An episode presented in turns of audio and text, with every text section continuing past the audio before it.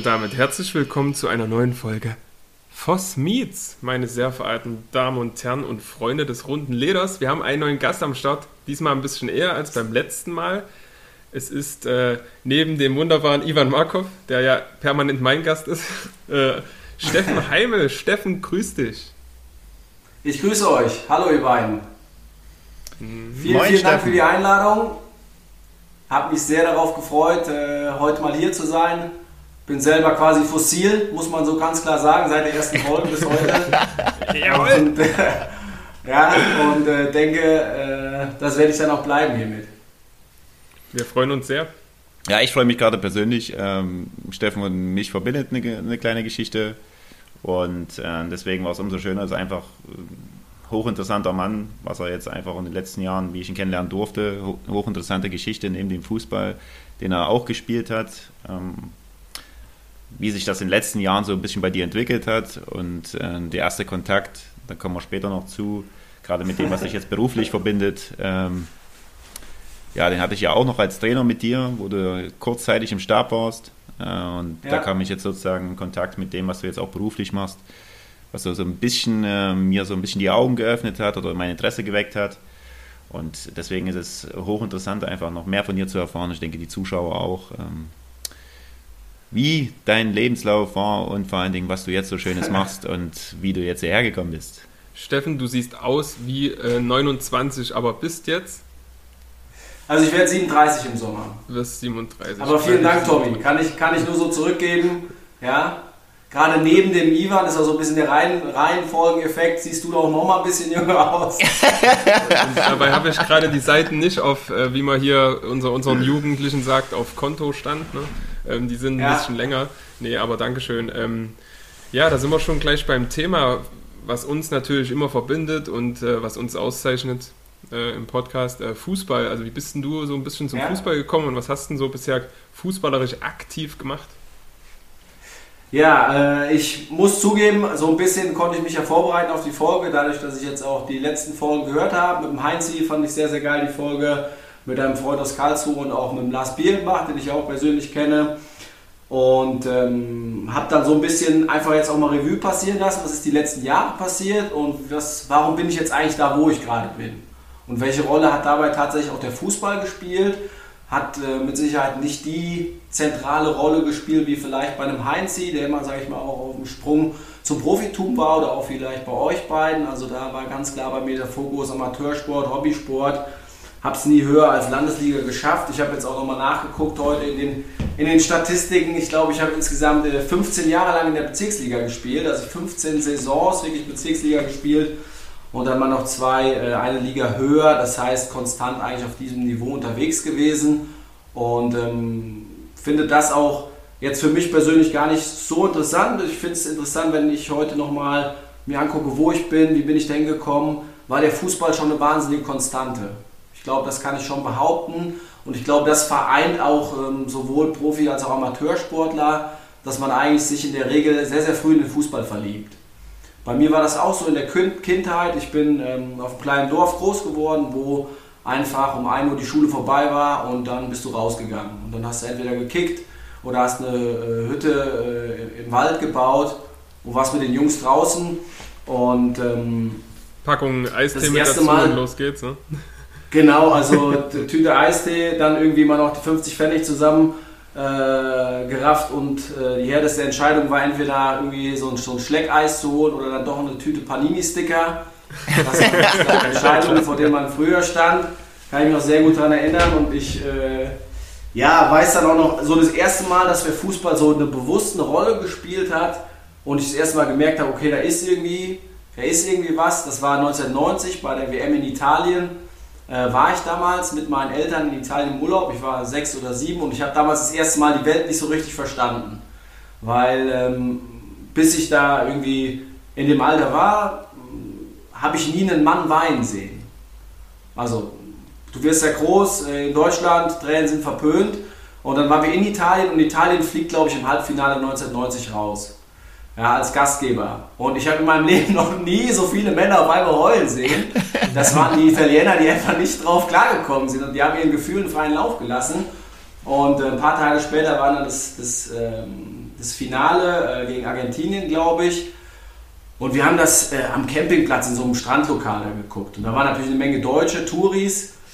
Äh, und ich saß da irgendwie mit meiner Pizza Salami und einer Fanta. Ähm, und dann, weiß ich nicht mehr, 89. Minute, glaube ich, Breme schießt den Elfmeter rein. Und alle rasten komplett aus. Und dann springen diese erwachsenen Männer, mein Vater eben auch dabei, ziehen sich auf einmal ihre Klamotten aus und springen ins Meer. Also nackt. und für mich als, als Kind war dann klar, okay, hier äh, ist irgendwie eine Menge los, eine Menge mit Emotionen los und dann bin ich dabei geblieben, ähm, eigentlich die ganze Jugend Fußball gespielt, ähm, dann irgendwann auch mit meinem Verein so gefunden, äh, BVB, das verbindet uns mit Sicherheit, Tommy. Ja, die guten Zeiten auch in den 90ern dann mitgenommen. Ähm, und immer äh, ja, leidenschaftlich gespielt, bis ich dann so ja, 14, 15 war. Da muss ich ganz ehrlich sagen, bin ich mal ein bisschen falsch links und falsch rechts abgebogen ähm, bin da vom Fußball weggekommen. Dann waren es erst ein paar andere Sportarten. Das war alles noch schön und gut, die mich geflasht haben. Allen voran der Basketball. Das war so ja, die Zeit so der Chicago Bulls mit Jordan. Da war ich einfach jeden Tag nur noch äh, auf dem Court und habe dann die gesamte B-Jugend keinen Fußball mehr gespielt. Und äh, wie gesagt, dann kamen auch wie gesagt ein, zwei Jahre, die waren nicht so, äh, bin ich nicht so stolz drauf. Ähm, habe da viel, viel rebelliert, viel gegen meine Eltern äh, rebelliert, äh, viel Stress gehabt in der Schule, äh, auch die, ja, die eine oder andere Droge mal ausprobiert, bisschen viel da genascht. Und dann glücklicherweise dann in der Oberstufe äh, meine Partnerin gefunden, ähm, mit der ich auch zwei Kinder äh, später, äh, ja, das Glück hatte, zwei Kinder machen zu dürfen. Ähm, und dann bin ich eigentlich so zu sagen wieder auf den richtigen Weg gekommen. Und da merke ich dann, da hat der Fußball mir, da hat der Fußball eine Riesenrolle gespielt. Also ich habe quasi in der A-Jugend wieder angefangen zu spielen und ich habe darüber gemerkt, dass es, dass diese körpereigenen Drogen, dass es die sind, so, dass ich die brauchte, dass ich die vermisst habe. Und habe da seit dem Zeitpunkt da eigentlich alles immer reingegeben, mh, hm, hat mich unheimlich gut äh, durchs Abitur gebracht und habe dann gemerkt im Studium, in meinem ersten Studium, ich habe erst Psychologie studiert, mhm. Und das war ein Studium, dafür bin ich äh, nach Konstanz ähm, gegangen, an Bodensee. Und ich hatte von 8 bis 8 Uhr Uni. Und dann war es mir einfach nicht mehr möglich, normalen Vereinssport zu treiben. Ja? Und das hat mir unwahrscheinlich gefehlt. Dann natürlich auch noch Fernbeziehungen dazu. Und ich habe eigentlich damals für mich so einen Entschluss gefasst, dass ich gemerkt habe, wo willst du mal rauskommen? Wo willst du mal rauskommen, wenn du vielleicht ja, Mitte 30 bist? Wo willst du vielleicht rauskommen, wenn du ja, so alt bist wie dein Vater? Ähm, und da war für mich das erste Mal der Entschluss klar, du willst irgendwo ein Leben auf verschiedenen Säulen aufbauen. Und das eine äh, ist mit Sicherheit für mich immer wichtig gewesen, eine Beschäftigung zu haben, also einen Beruf, äh, mit dem ich absolut integer bin, auf den ich Bock habe, wo ich nicht das Gefühl habe, boah, scheiße, schon wieder Montag, wo ich eine Wirkung mit erziele, wo ich gut drin bin und natürlich auch noch am liebsten ein bisschen Geld mit verdienen kann. Das zweite war ganz klar für mich die Entscheidung damals zu sagen, Deine Beziehungen sind das A und O, insbesondere damals meine Partnerschaft. Die zu pflegen äh, und relativ früh Vater zu werden, war für mich ein inniger Wunsch. Und ähm, darüber hinaus einfach vielleicht auch als Gegenentwurf so ein bisschen ähm, zu meinem Vater, der über das viele Arbeiten so ein bisschen seine Gesundheit hat schleifen lassen, zu sagen, du willst auf jeden Fall immer topfit sein. Also egal, ob du 30, 40, 50, 60 bist, du willst wirklich dich topfit fühlen, weil ich da so ein bisschen süchtig nach war. Und die vierte Konstante, die vierte Säule war für mich damals äh, tatsächlich äh, der Fußball. Und äh, ich habe dann gemerkt, wie kannst du das im Leben abbilden? Wie kannst du diese Sachen äh, für dich abbilden? Und habe damals entschieden, das Studium abzubrechen ähm, und auf Lehramt zu studieren. Also ein Beruf, der natürlich mit Familie sehr kompatibel ist, der nicht so umfangreich ist vom, vom Studium her, wo ich einfach ja, dann auch dann durch das Studium an der Sporthochschule, also ähnlich wie der Lars Bielenbach, ähm, noch, noch ein paar andere Sportarten reingucken konnte, aber immer dieses Hobby weiterführen konnte, meine Beziehung pflegen konnte. Und diesen Weg bin ich dann eigentlich ziemlich straight gegangen, so dass ich dann ähm, in der aktiven Laufbahn sozusagen, wenn man das so, so, so sagen will, die ersten Jahre ja, bis ich 24 war, ähm, nebenbei mir ein bisschen was dazu, kleines Zubrot verdient habe mit dem Fußball. dann auch mal kurz Trainer gewesen von zwei Jugendmannschaften, eine C-Jugend und eine B-Jugend war das. Und ich bin aber mit 24 oder 25 Vater geworden das erste Mal. Okay. Und da hat sich für mich sehr, sehr viel verändert. Ähm, das war eine sehr bewusste Entscheidung von uns. Ich hatte gerade das Studium beendet und ähm, in diesem Jahr, das war damals auch eine Landesliga-Saison, ähm, habe ich meine erste Verletzung gehabt. Ich dachte immer, ich bin unsterblich. Dann irgendwie gucke ich, weiß ich noch genau, ohne Fremdeinwirkung, gucke an meinem Fuß runter und denke, was ist hier, Tennisball? Ja, das ist ein Tennisball da unten. Äh, das war so die Zeit, äh, da hast du gerade auch gewechselt von diesen Schienbeinschoner unten mit den dicken ähm, Knöchelschonern auf die, auf die Bierdeckel. Und manche haben gar nicht gewechselt, Steffen. Manche haben gar nicht gewechselt. du, du, du wahrscheinlich. Du hast gar nicht gewechselt. Ich wurde immer noch aufgezogen, selbst mit 30 in Erdebrück noch, dass ich diese, also den Strumpf noch unten dran hatte mit dem Knöchelschutz, ne? Also quasi die ganz alten Dinger. Ich hatte zwar nicht mehr diese, diese Leisten, die du reinschiebst, ne? Also die waren dann schon verpackt und zugenäht, aber die Dinger ja. hatte ich immer noch, ja. ja. wo andere die Bockwurstpappen da reintun, ne? hast du wirklich, ey, das ist ja. auch, Ivan, das, das verstehe ich überhaupt nicht. Also das, nee, und dann, äh, ja, weiter. Äh, ja, und wie gesagt, in dem Jahr bin ich Vater geworden und habe dann auch für mich ganz klar priorisiert, welche Rolle der Fußball hat. Das Spiel hat eine Rolle für mich gespielt, auch immer als Vater, aber ich hatte natürlich in dem Moment eine andere Hauptrolle. Ähm, bin dann Lehrer geworden, äh, bin also sozusagen äh, verbeamtet worden auch, quasi Referendariat gemacht. Ähm, als Lehrer angefangen, ähm, die Mila ist geboren und bin dann zurück zu dem alten Verein wieder gewechselt nach einem Jahr äh, und habe das für mich dann ganz klar entschieden, dass ich das in dem Umfang machen will, äh, wie ich es abbilden kann. Also so, dass ich allem gerecht werde. Vollzeit arbeiten, äh, für mich war immer wichtig, auch viel Zeit irgendwie mit den Kids zu verbringen, Zeit für Freunde zu haben, für Reisen zu haben. Ja, also ich bin einer, muss sagen, ab dem 25. Lebensjahr habe ich keine Vorbereitung im Sommer mehr mitgemacht.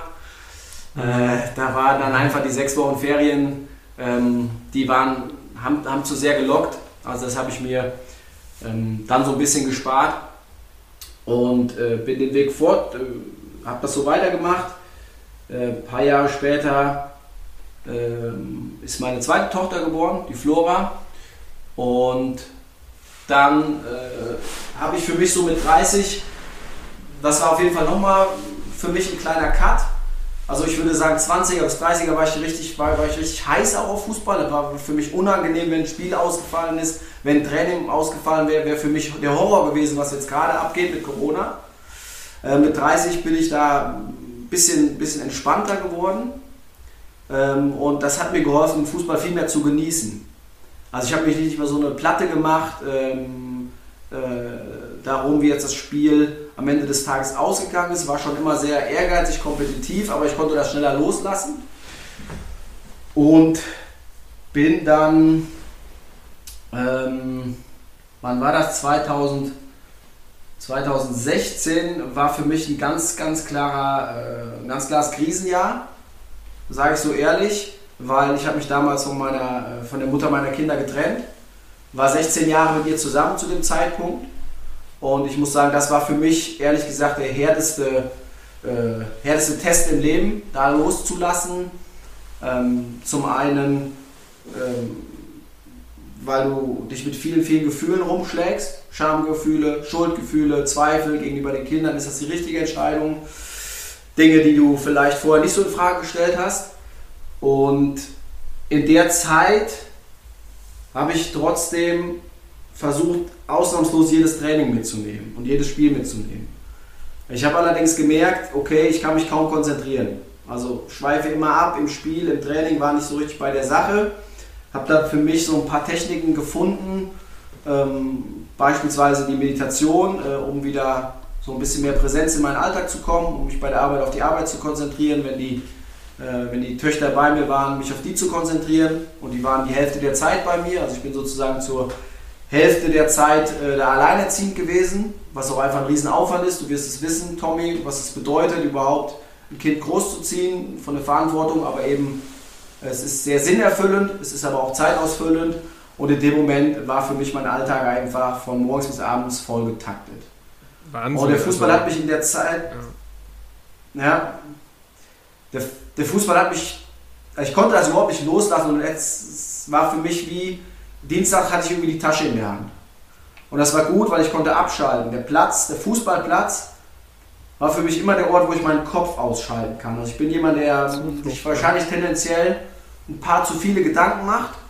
Und äh, sag ich mal, beim, beim, beim, Fußball und beim Ficken, da schalte ich den Kopf ab.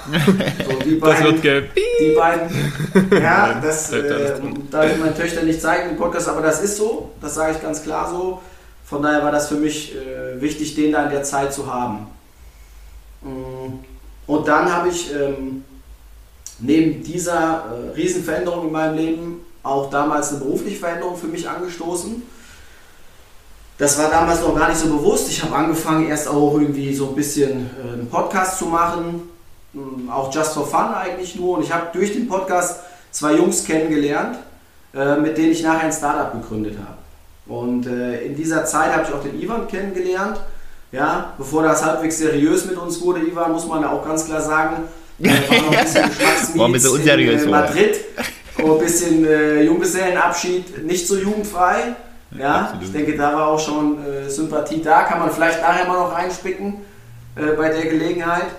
Ähm, und äh, ja, habe dann quasi mit, wann war das? Mit 32 ungefähr ähm, mich zu diesem dazu entschlossen, mit, mit äh, dann drei anderen äh, Jungs ein Startup zu gründen. Und das Ding hat ziemlich eingeschlagen. Also wir sind 2018 Gründer des Jahres geworden, haben so einen Gründerpreis gewonnen, Stipendien gekriegt. Und ähm, dann war für mich, hatte ich zwei Bälle in der Hand zum Jonglieren, berufliche Bälle. Ich war damals noch Vollzeitlehrer und hatte nebenbei quasi das Nebengewerbe äh, sozusagen angemeldet und habe gemerkt, das nimmt auch immer mehr Platz ein, A auf der Festplatte, aber auch B im Alltag. Und musste mich dann sukzessive so ein bisschen entscheiden, was machst du. Und äh, ich weiß noch genau, deswegen freue ich mich auch heute hier zu sein, dass mir ganz, ganz viele gesagt haben, Steffen, du bist doch bescheuert, du bist auf Lebenszeit verbeamtet, das ist ein Sechser im Lotto, du kriegst automatisch alle zwei, drei Jahre deine Lohnerhöhung, du kriegst riesen Pensionsbezüge, du hast die absolute Sicherheit, ziehst zwei Kinder groß, warum jetzt diese, warum dieses Startup? Warum machst du das? Und der Ivan, als ich dir davon erzählt habe, so ein bisschen, in der Zeit warst du einer der ersten und ganz wenigen, die damals gesagt haben, ich finde es mega geil und äh, da kann man doch eigentlich auch vom Fußball von profitieren. Ja, lass uns doch da mal was zusammen machen. Und wir haben ja damals 2018 dann auch irgendwie ein paar Wochen äh, das Glück gehabt, da zusammen zu arbeiten, was eine sehr, sehr schöne Erfahrung war. Kommen wir bestimmt gleich mal noch drauf zu sprechen. Thema Mannschaftsfoto. Ja, und mittlerweile Thema Mannschaftsfoto, Thema äh, Fahrradhose, viele Themen. Ja, da muss man ein bisschen muss man gucken, äh, wie diskret man da ist nachher. Wollen wir niemanden in die Pfanne hauen. Äh, aber klar, da gibt es viele Geschichten drumherum. Äh, auch viele nicht so schöne Geschichten. Ähm, ja, und heute mache ich, bin ich eben hauptberuflich in, in dem Fall dann geschäftsführender Gesellschafter von diesem jungen Unternehmen. Ähm, uns geht's gut. Vom Status her bin ich nach wie vor äh, verbeamtet auf Lebenszeit, aber ich habe das sozusagen diesen Status derzeit ruhen gelassen. Wer dieses Jahr das dritte Mal Vater, es gibt wieder ein Mädchen, ja. Also ich kann einfach nichts anderes außer ein Mädchen. Ich habe die Stutzen angelassen, die Schienbeinschoner, das ganze Programm, aber keine, keine, äh, keine Hoffnung auf einen Jungen bei mir. Muss es also weiter probieren. Ja, es, Jungs machen Jungs, Männer machen Mädchen. War da nicht so ein Spruch? Ja, genau, Tom. Das sage ich mir natürlich auch immer. Ja. Dann erzähle ich mir auch immer, Kobe Bryant hatte auch vier, vier Töchter und so. Ja. Ähm, äh, habe also diese Woche auch erfahren, dass es wieder ein Mädchen wird und äh, freue mich wahnsinnig darauf. Es ist ein, ist ein riesen, riesen Geschenk, Vater zu sein, muss man ganz klar so sagen. Aber mit deiner äh, neuen Partnerin, wenn man fragen darf, ja? Mit der neuen Partnerin, genau. Okay. Bin also seit, seit äh, vier Jahren auch in der neuen Partnerschaft, auch sehr glücklich da. Und ja, wenn ich jetzt nochmal so zurückblicke, äh, an diesen Punkt, wo ich an der Weggabelung stand, so mit 20, schmeißt du dieses Studium hin. Und mit der Intention, du willst eigentlich ein ausgeglichenes Leben haben, du willst zufrieden sein, du willst viel zu lachen haben, du willst ähm, einen Job haben, auf den du richtig Bock hast, du willst eigentlich permanent Entwicklung spüren, dich weiterentwickeln ähm, du willst den Körper fit haben, willst dir deine Hobbys beibehalten, Zeit zum Reisen haben und für die Dinge, die links und rechts sind und einfach auch gesunde und, und vertrauensvolle, leidenschaftliche Beziehungen führen, dann denke ich, ja, bin ich da, habe ich das geschafft und bin da sehr, sehr zufrieden mit mir und äh, das war ich nicht immer und äh, das kann ich jetzt, glaube ich, schon derzeit sagen und das trotz Corona und in einer echt äh, schwierigen Situation, in der wir gerade eigentlich alle stecken. Ne? Da interessiert mich gerade mal ähm, zum Thema Lehrer da sei noch. Hatte ich das einfach nicht mehr abgeholt, in die Schule zu gehen oder den Jungs das beizubringen? Oder war einfach diese Idee oder das Angebot zu groß, das mit den drei Jungs dann zu machen? Äh, und was, mhm. was war denn das für eine Richtung an der Schule? Grundschule? Nee, ich habe äh, an einer weiterführenden Schule, erst dann habe ich an der Hauptschule unterrichtet, an einer mhm. überragenden Hauptschule muss ich wirklich sagen. Wir sind 2011, glaube ich, äh, beste Schule Deutschlands geworden und bin auch mit voller Überzeugung an die Hauptschule gegangen, weil ich immer gesagt habe, äh, Mathe oder Deutsch oder, oder was weiß ich kann jeder unterrichten. Was in der Schule mir immer gefehlt hat, sage ich ganz ehrlich, war ein Vorbild. Jemand, zu dem ich aufschauen konnte. Ich hatte äh, furchtbar, furchtbare Lehrer, auch ein paar, paar gute, vor allem in der Grundschule, aber viele, von denen ich so in der Phase, wo es kritisch war, 10. Klasse, gemerkt habe, du willst mir sagen, wie der Hase läuft. Ich will gar nicht so werden wie du. Du nimmst, mhm.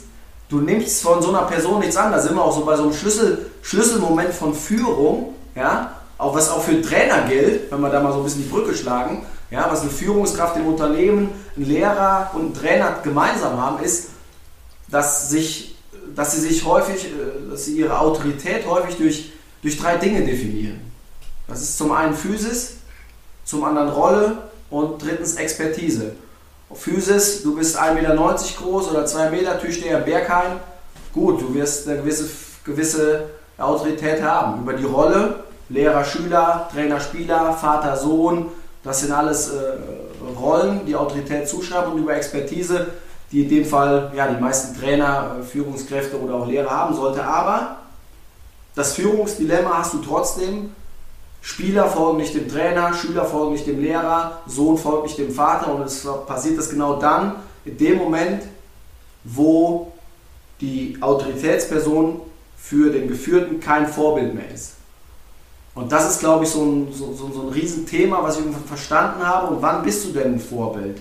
Wann bist du ein Vorbild für jemanden? Wann erlangst du das Vertrauen von jemandem? Ja? Ähm, ich glaube, das kann, kann niemand mit einer Formel sagen, aber ich glaube, es gibt viele Dinge, die Vertrauen begünstigen.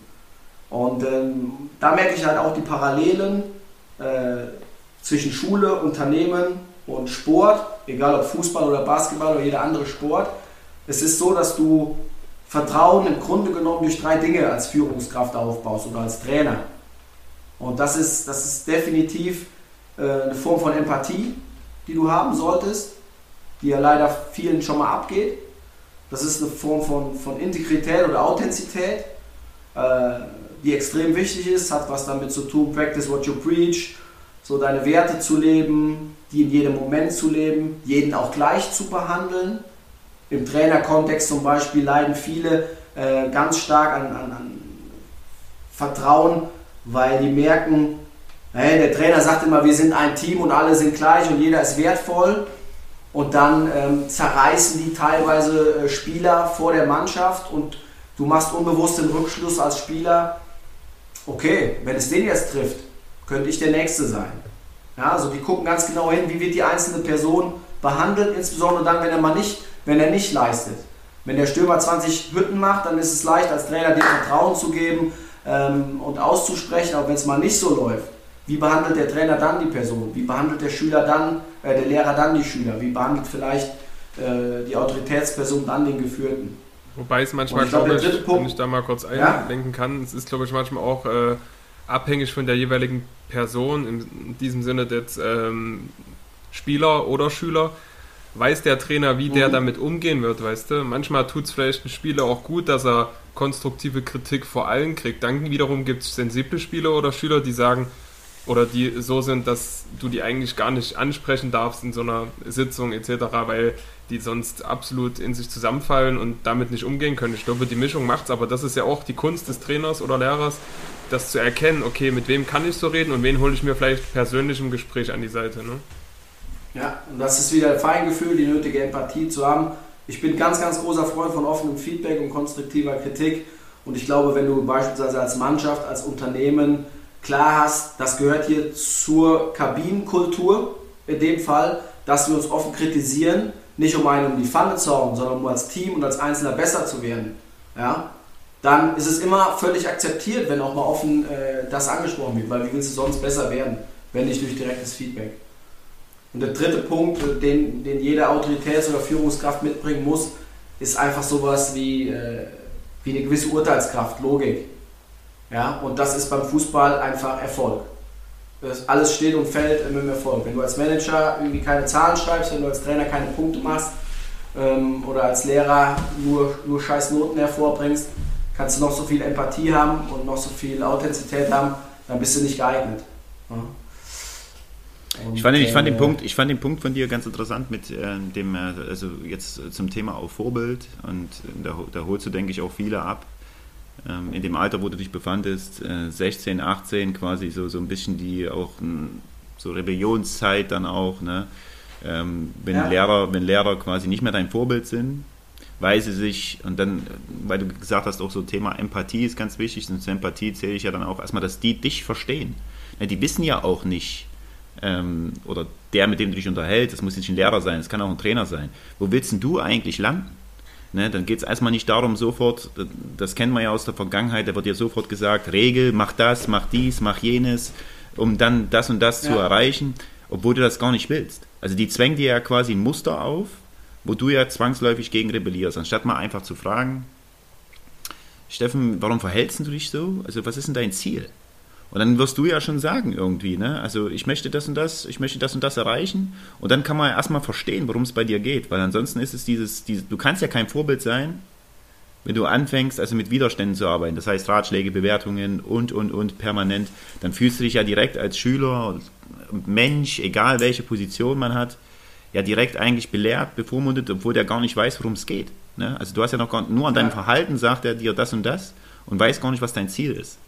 Und das finde ich halt total spannend, dass du das auch irgendwo mal sagst, weil ich glaube, da triffst du auch einen Nerv von vielen Schülern. Und so wie, so wie ich dich wahrgenommen habe, also ich habe ja äh, das große Glück, weil du mich mal empfohlen hast, ja quasi an deine Schule zu kommen, ähm, das große Glück gehabt, ähm, äh, ich will nicht sagen, dich live zu sehen, aber ich habe ja auch schon beobachten dürfen, wie, wie Schüler dich äh, einfach wahrnehmen auf dem Hof und so. Und da hat man einfach gemerkt, ja, das ist eine, also eine Form von Respekt, aber auch so ein bisschen, ähm, also gleiche Wellenlänge so auch ist. Ne? Also die Schüler wussten auch so ein bisschen, wann kann ich mit einer Heime äh, shakern, ne? wann kann ich einen Blödsinn machen mhm. und wann rede ich mit dem so und so. Auch der versteht mich trotzdem und der würde mich normal behandeln. Ne? Also das hat man bei vielen halt nicht gesehen. Da war halt viel Widerstand, viel Krampf und ähm, das hat man, also das hat man dir auch absolut angemerkt. Und du hast auch vorhin gesagt, das war für mich auch interessant, wie Tommy, du hast das, glaube ich, gefragt und ähm, das war vielleicht deine Intention. Ich habe das ja ein bisschen mit, miterleben dürfen, wo dich das so ein bisschen bewegt hat. Also die Zeit, das war auch sehr belastend. Ne? Also du warst ja mhm. halbtägig, kann man ja sagen. Also dein Tag war voll, also mit der Firma beschäftigt, wo du ja. noch voll Lehrer warst. Ja. Und dieser Zustand ja. hat dich ja dann irgendwann mal aufgefressen, also von der Zeit. Und du musstest ja irgendwo für dich hast du entschieden, eine Entscheidung zu treffen. Zusätzlich zu dem kam ja auch noch der Part Fußball, wo du ja auch sehr, sehr viel mhm. Energie reingesteckt hast, eine Entscheidung zu finden und es dir schwer fiel, einfach auch loszulassen. Ne? Absolut, wie, absolut. Also, was war dann der Punkt quasi, also, wie hast du die Entscheidung gefällt? Hast du es nach Gefühl mhm. gemacht?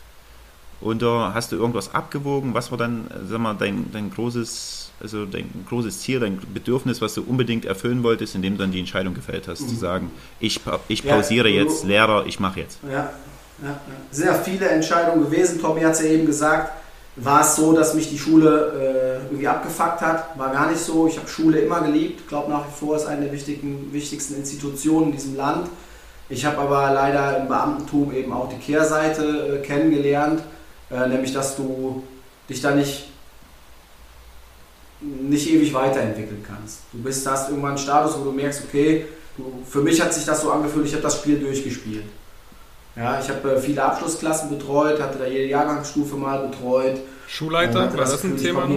Schulleiter zu sein Bitte? vielleicht? Das wäre Schulleiter wäre noch der letzte Punkt gewesen, wo du sagen Ja, kannst, genau so. Didaktische. Leitung war für mich ein Thema und das ist ein springender Punkt gewesen. Ich wurde damals von unserer Schulleitung, also an einem großen System hast du fünf Leitungspositionen, wurde ich für so eine Leitungsposition vorgeschlagen. Das wäre die didaktische Leitung gewesen.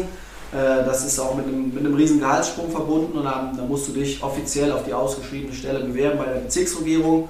Und ich habe nur die Antwort von der Bezirksregierung bekommen, dass ich nicht die erforderlichen Dienstjahre hätte, um mich überhaupt bewerben zu können. Ja, und das, obwohl äh, meine Schulleitung mich da damals gesehen hat. Das war für mich ein Schlag ins Gesicht, aber auch ein Weckruf zu sagen, wenn es hier nicht weitergeht, und ich habe ich hab parallel natürlich die Entwicklung äh, in Startup gespürt, habe ich mich immer mehr in die Richtung bewegt. Und äh, dann sind viele Entscheidungen parallel gelaufen. Das hatte dann tatsächlich auch was mit äh, mit begrenzten Ressourcen zu tun, ja, ähm, wo ich gemerkt habe, okay, Energie ist nicht unbegrenzt da, Nerven liegen häufiger blank, hier musste was ändern. Ähm, habe dann gemerkt, Fußball ein bisschen kürzer treten ist eine Option, habe dann äh, das erste Mal versucht aufzuhören vor, äh, ja, vor drei Jahren, war aber noch nicht so weit, also sage ich ganz ehrlich, ich habe äh, hab aufgehört, habe äh, habe Rotz und Wasser geholt, dass es das jetzt gewesen sein soll irgendwie. War topfit zu dem Zeitpunkt noch. Und hab dann, bin dann kurz nach der Vorbereitung auch nach dem Sommerurlaub wieder da angekrochen auf den, äh, auf Ende und gesagt, ey, ey, Jungs hier, Kiste Bier, ich bin wieder da, ja. Äh, äh, Verabschiedungsgeschenk äh, habe ich mir dann im Jahr darauf nochmal abgeholt, also habe dasselbe Spiel nochmal gemacht, dachte, diesmal klappt's. Ähm, war dann auch so, dass wir diesen, diesen ähm, das war ja dann auch schon Corona-Saison, die erste. Ne? Und ihr habt ja jetzt quasi diesen Aufstieg so verpasst äh, mit Halle, wenn ich es richtig verfolgt habe, durch zwei Tore. Ja, ja die, die vertreten Augen Tommy beim, äh, beim Tommy. Schöne Grüße und äh, äh, Glückwunsch an Eilfeld oder wie sie heißen. Ja, der hat verdient Aufstieg. Ja, ja, ja, wenn du oben steht, der hat es einfach verdient. Muss man mal ne, absoluten Hut ziehen. Äh, und wir hatten letztes Jahr waren wir halt auch Profiteur davon mit unserer Mannschaft und sind als Herbstmeister aufgestiegen und waren zum damaligen Zeitpunkt aber äh, in der Rückrunde Fünfter, hätten niemals mehr den Aufstieg geschafft und sind dann halt nochmal aufgestiegen. Und dann bin ich auch äh, im letzten Sommer nochmal nach der Vorbereitung ähm, da reingespickt, äh, habe noch ein paar Spiele gemacht und dann war es jetzt auch schon wieder ne, mit der Saison. Na, drei Abschiedsgeschenke reichen dann auch, muss man ehrlich sagen. Ne? ja, genau, richtig. Das äh, wird, auch, wird, wird, natürlich auch viele äh, kriege immer noch viele Seitenhiebe, ja, dass dieses Jahr dann das nächste kommt, alle guten Dinge sind drei und so. Und ähm, ich kann mal allen und auch dir, Tommy, sagen, das ist nicht so leicht, ähm, da wirklich loszulassen. Ich glaube, jetzt geht es mir sehr gut damit. Auch gemerkt, wie viel, wie viel Kraft der Körper und auch der Geist so daraus zieht, wenn du es wenn einfach nicht mehr drei, vier Mal die Woche hast. Ähm, ja, und äh, die Entscheidung, wie habe ich die getroffen? ich bin jemand, ich, ich versuche eine Entscheidung zu treffen, indem ich tagelang drüber nachdenke und ich drehe mich aber im Kreis irgendwann. Also ich kann eine Million Pro- und Kontralisten schreiben, komme nicht weiter ähm, und hätte immer das gern so wie so, so eine mathematische Gleichung, die man auflöst und am Ende steht der x gleich 4 und dann hast du die richtige Entscheidung, aber die gibt es nicht. Ich glaube, am Ende musste ich mich immer, habe ich mich immer gefragt, was würde dein Mut tun? Ja, wenn du jetzt mutig wärst, was würdest du dann tun? und wozu hast du Lust und kriegst du das umgesetzt. Und ähm, darauf habe ich vertraut. Und so habe ich mich sowohl zu meinen beiden Töchtern äh, und auch zum dritten jetzt entschieden, denn auch das ist ja für mich die, die heftigste Entscheidung im Leben. Ja, die, fast auch die einzige Entscheidung, die man nicht rückgängig machen kann. Jemandem das Leben zu schenken, dann bist du für diesen Menschen verantwortlich und dein Herz schlägt in diesen Menschen. Alle anderen Entscheidungen kannst du rückgängig machen. Ja? Ich kann äh, ich kann wieder was anderes, ich kann woanders hinziehen, ich kann einen anderen Job wieder machen, ich kann eine andere Partnerschaft führen, kann eine Partnerschaft beenden, kann, ja, kann wieder umziehen. Also es sind ja alles Dinge, wo du dir, wenn du überlegst, was ist jetzt der Worst Case, der ist meistens gar nicht so schlimm, wie man denkt, wie man in der Birne denkt. Ja. Und dann ähm, habe ich versucht, ja, so ein bisschen zu gucken, wo ist meine Angst, wo ist, da, wo ist, wo ist der Bock, wo ist, wo ist der Mut, wo ist die Faszination, habe versucht, mich davon ein bisschen leiten zu lassen. Ob das immer alles falsch oder richtig war, weiß ich nicht. Ich glaube, im Nachhinein äh, committet man sich ja auch mit einer Lebenssituation und geht da voll rein. Und das kann ich jedem nur empfehlen. Eine Entscheidung fällt ja in dem Moment schwer, wenn beide Seiten gleich viel wiegen. Ja? Hm. Wenn eine Seite klar mehr wiegt, fällt die Entscheidung auch leicht. Aber wenn beide Entscheidungen eigentlich gut sind, dann fällt eine Entscheidung schwer und dann ist es vielleicht auch so, äh, es ist fast egal, wie man sich entscheidet. Und dann sollte man einfach darauf hören, wo man wirklich am meisten Bock drauf hat. Und vielleicht so ein bisschen, wo ist mein Wachstum? Also, wo wachse ich mehr? Ja? Vielleicht war das noch so ein bisschen so ein Leitmotiv. Oder dabei. du hättest eine Münze geworfen, ne? wie es vielleicht bei uns auch in der Oberliga besser gewesen wäre. Da hätte man zumindest gesagt, die Münze entscheidet den Aufstieg. Ne? Aber was du jetzt wirklich ganz ja. toll gesagt hast, wo es mir auch ein bisschen kalten Rücken runterlief und wo du wahrscheinlich jetzt ähm, unsere 20% Frauen abholst, also wo du sagst, also dein Herz schlägt. Nur die will ich abholen. Wie mache ich das hier nur? Jawohl, dass dein Herz halt in äh, der Brust deines Kindes schlägt. Das war wirklich ein ganz toller, eine ganz tolle Sequenz, ähm, was absolut so ist und nichts Schöneres gibt es, wenn man nach Hause kommt und ein Kind springt dich an und sagt, hey Papa, schön, dass du da bist. Ne? Das ist schon toll. Ja, definitiv. Ich hoffe, ich komme auch ja, noch in den Genuss. Ja. Ich denke doch. Ja, mit Sicherheit, Ivan, das hoffe ich sehr. Du hast jetzt mal die Grundlagen geschafft. Klein Ivan aber, aber ich würde, ich würde jetzt nochmal auf den Punkt nochmal aufspringen mit der Entscheidung. Ich glaube, das ist äh, wir hatten ja mit Heinzi quasi ein Thema, ähm, wie er das gelöst hat, ne, aufgewacht und entschieden. Und du hast es gesagt, mhm. quasi, wenn ähm, die Situationen, beide Situationen so sind, also dass die beide gut sind. 50-50 sozusagen. Mhm. Je länger, also da ist meistens die Entscheidung, löst ja auch dann den ganzen Druck, den Widerstand, den, äh, die ganze Situation löst er auf, weil ansonsten wird der Spagat immer länger, bis dann irgendwann mal reißt und du vielleicht zu beiden keine Möglichkeiten mehr hast. Also das weiß, weiß man ja nicht. Und ansonsten finde ich es halt auch cool, dass du das verbunden hast mit Mut. Ne? Und ähm, mhm. du hast vorhin ja auch erwähnt, ich habe das gar nicht, also ich habe das ja nicht bewusst wahrgenommen, wo du mir da, davon erzählt hast, damals mit deinem Startup. Ich fand es immer cool, wenn, also jetzt immer noch, wenn Leute sich verändern und Leute sich verändern teilweise aus einer komfortablen Situation. Ja, das ist ja sehr ungewöhnlich. Ne? Du hättest ja auch ganz normal deine Hände, also wie jetzt, über den Kopf schlagen können und sagen können, gut, ich mache das jetzt 40 ja. Jahre aber vielleicht hätte dann irgendwas gefehlt. Also immer so quasi, also der Antrieb von dir hört man viel raus. Entwicklung, Bewegung, Wachstum, ja. Veränderung, irgendwie gucken. Ne? Und schon alleine der Punkt, du warst ja damals, wo du dich beworben hast, äh, zu der Stelle, was war das, 33, 34 äh, in mhm. Sachen Direktor dann. Ne? Ich, ja. Und ich finde das halt auch schon. Du, didaktische Leitung, ja. Genau, also mhm. schon, ich finde das einfach schon, kann es auch absolut nachvollziehen. Dubios, die kennen dich nicht die wissen nicht, wie du wirkst auf Menschen, die wissen nicht, was du leistest und sagen dann einfach anhand eines Parameters, anhand von Erfahrungen, also nur Lebensjahren, ja. aber was du in den Lebensjahren machst, ist ja sehr individuell. Also ich kann ja 40 Jahre das machen und mich nie entwickeln und immer dasselbe machen, würde mich aber qualifizieren für die Stelle und dich, der das 10 Jahre macht, gar nicht.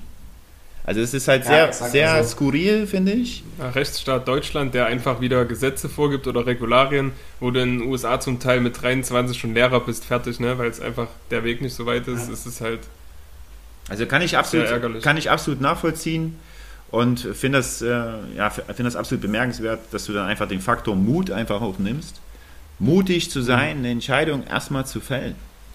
Und dann, ähm, also zum Thema, also eher in Richtung, wo ich merke, da kann noch was passieren. Du weißt es ja auch nicht. Ne? Aber du spürst dort, dass dort ein Wachstum passieren kann, eine Veränderung passieren kann und hast dann deswegen die Entscheidung getroffen, finde ich äh, ja absolut bemerkenswert und ein toller Ansatz auch, den ich mir auf jeden Fall mal mitnehme. Also Thema sich hineinzuspüren, wo ist denn die Angst, vor was habe ich eine Angst? Und du hast ja eigentlich revidiert. Ja. Vor was habe ich eine Angst? Das ist ja eigentlich, eigentlich ist das, wenn man da mal genau hinspürt, gar nichts, weil ich kann, wenn ich Fähigkeiten habe und an mich glaube, kann ich ja überall einen Job finden Schon mal das Erste. Ja. Und mir kann ja eigentlich nichts passieren. Ich würde einfach eine Situation verändern, die ich danach wieder verändere. Ne? Also das ist, wenn ich in der Lage bin, also das, das Sicherheitsbedürfnis für den Moment halt nicht so hoch ist, Sicherheit ist dann auch immer viel mit Bequemlichkeit verbunden. Ne? Und wenn ich das mal kurz aufgebe, ja, absolut, absolut interessant. Ne? Und ja, spannend einfach. Also. Aber hat da ähm, trotzdem so, du sagst wachsen, als Mensch selber wahrscheinlich und auch vielleicht finanziell trotzdem ein bisschen, weil du, also ich weiß es auch, ich habe mich auch eher für, für die Wirtschaft ja, entschieden. Also, weil man, dürfen, das ist natürlich auch Das sind so. die also Grenzen nach oben in der Wirtschaft, das ist klar. Ne? Ich meine, das ist ja trotzdem ein Unternehmen, ja, was Geld generiert. Ne? Das ist, ist ja, gedeckelt im Beamten. natürlich auch eine Rolle, wie du sagst, aber nicht die ausschlaggebende. Mhm. Du machst am Anfang ein paar Abstriche, Das ist ganz, ganz klar. Äh, hinten raus ist natürlich dann, steht eine ganz andere Zahl Alles als möglich, vielleicht ne? vorher da. Und äh, ich bin schon auch ein Zahlenmensch, ne? sonst hätte ich nicht Mathe studiert, aber ähm, ich glaube, was mich dahin getrieben hat, war tatsächlich diese, diese, dieser Wille von Entwicklung und ähm, zwei Sachen dazu noch, Ivan. Es ist tatsächlich ja so, dass dann, selbst wenn ich mich hätte bewerben dürfen auf die Stelle, dann wird die Stelle nachher ähm, nach Seniorität vergeben. Ist also ein anderer, der sich darauf bewirbt mit mehr Dienstjahren, habe ich fast keine Chance auf die Stelle. Und ich habe dann auch tatsächlich durch, durch, durch die beiden äh, oder zwei der Jungs, mit denen ich gegründet habe, die sind sehr jung gewesen. Ich glaube, beim Gründungsstart irgendwie 21, musste ich auch lernen, wie viel man von denen mitnehmen kann. Ja? Und äh, hab, äh, musste da so ein bisschen auch meine Rolle aufgeben, als derjenige, der hier das Ruder in der Hand hat. Ich habe so viel von denen gelernt, von allen dreien. Ich würde es immer wieder machen. Da ist man einfach in allen Denkmustern drin, die brauchst du nicht. Da ist man ja auch schon so wieder, also das muss ich habe ich einmal verbunden mit diesem Thema. Auch Alter ist ja auch beim Fußball ein Riesenthema. Ne? Ihr habt ja auch Hierarchie mehrfach angesprochen im Podcast. Ähm, welche Rolle spielt das? Äh, einfach schreibt ja schon mal ziemlich viele witzige Geschichten. Ich glaube, die, die, kann jeder erzählen, wie man dann behandelt worden ist als A-Jugendlicher. Ja? Äh, aber auch das kriegt man, glaube ich, in einem guten Team aufgebrochen und schafft es eben den jungen Leuten ein bisschen was mitzugeben, die ein bisschen zu locken. Ich wollte gar nicht, ja, so irgendwie 2000 geboren sein und jetzt gerade äh, so ein bisschen aktiv beginnen, weil du einfach einen anderen, du spielst natürlich einen besseren Fußball, die haben viel bessere Ausbildung als wir damals, 100 Prozent. Aber die haben eine andere Kommunikationskultur. Ich wollte nicht unbedingt mit denen tauschen. Also ich habe das immer sehr, sehr genossen in den 16, 17 aktiven Seniorenjahren äh, auch richtig viel Scheiße zu reden in der Kabine und unter der Dusche und so weiter. Und ja, das, äh, ich will jetzt nicht sagen, der Trend ist gegenläufig, aber es ist irgendwie dann noch eine andere Generation. Nach dem Handy irgendwie, äh, nach dem Spiel sofort das Handy raus, äh, gucken, wo sind da die Likes und Follower. Habe ich, hab ich keine Verträge mit. Aber kriegst halt auch nicht verändert, wenn du denen das Ding aus der Hand klopfst ähm, und sagst, was ist mit dir? Was ist mit dich? Ja, es ist ja, ist ja immer die Regel, ist ja derzeit sehr beliebt, ne? Handyverbot und das halt im Verbot hat halt auch wieder was mit Widerstand zu tun. Du musst dich dann auch eigentlich ähm, ganzheitlich als Mannschaft dazu committen. Letzten Endes ist halt auch alles irgendwo freiwillig, finde ich. Äh, wer halt auf sein Handy gucken muss, weiß ja auch nicht, wie die Situation ist. Ne? Also das ist halt immer sehr individuell. Aber grundsätzlich gebe ich dir da recht, also da hast du noch, da hast du ja noch Auge in Auge, du hast dich hingesetzt in der Kabine, hast gegenüber geguckt, ne? da sitzen vier, fünf Leute, mit denen äh, hast du dich unterhalten oder rechts neben dir und jetzt hin raus war es halt oft mit ähm, schon alleine Musik, äh, volles Kahoo, dann nebenbei Handy, also alle waren abgelenkt quasi und nicht mehr bei, mhm. bei sich, abgelenkt vom Handy oder bei, bei, bei ihrem Gesprächspartner theoretisch. Ja, also dass das mal hier und da dazugehört, absolut. Ne? Ähm, braucht man auch mal, aber grundsätzlich kann da auch keine tiefe Beziehung entstehen. Letzten Endes sind das so viele dann Einzelkämpfer, wenn man sich dann nicht so kennenlernt. Ne? Nur auf dem Platz als Spieler.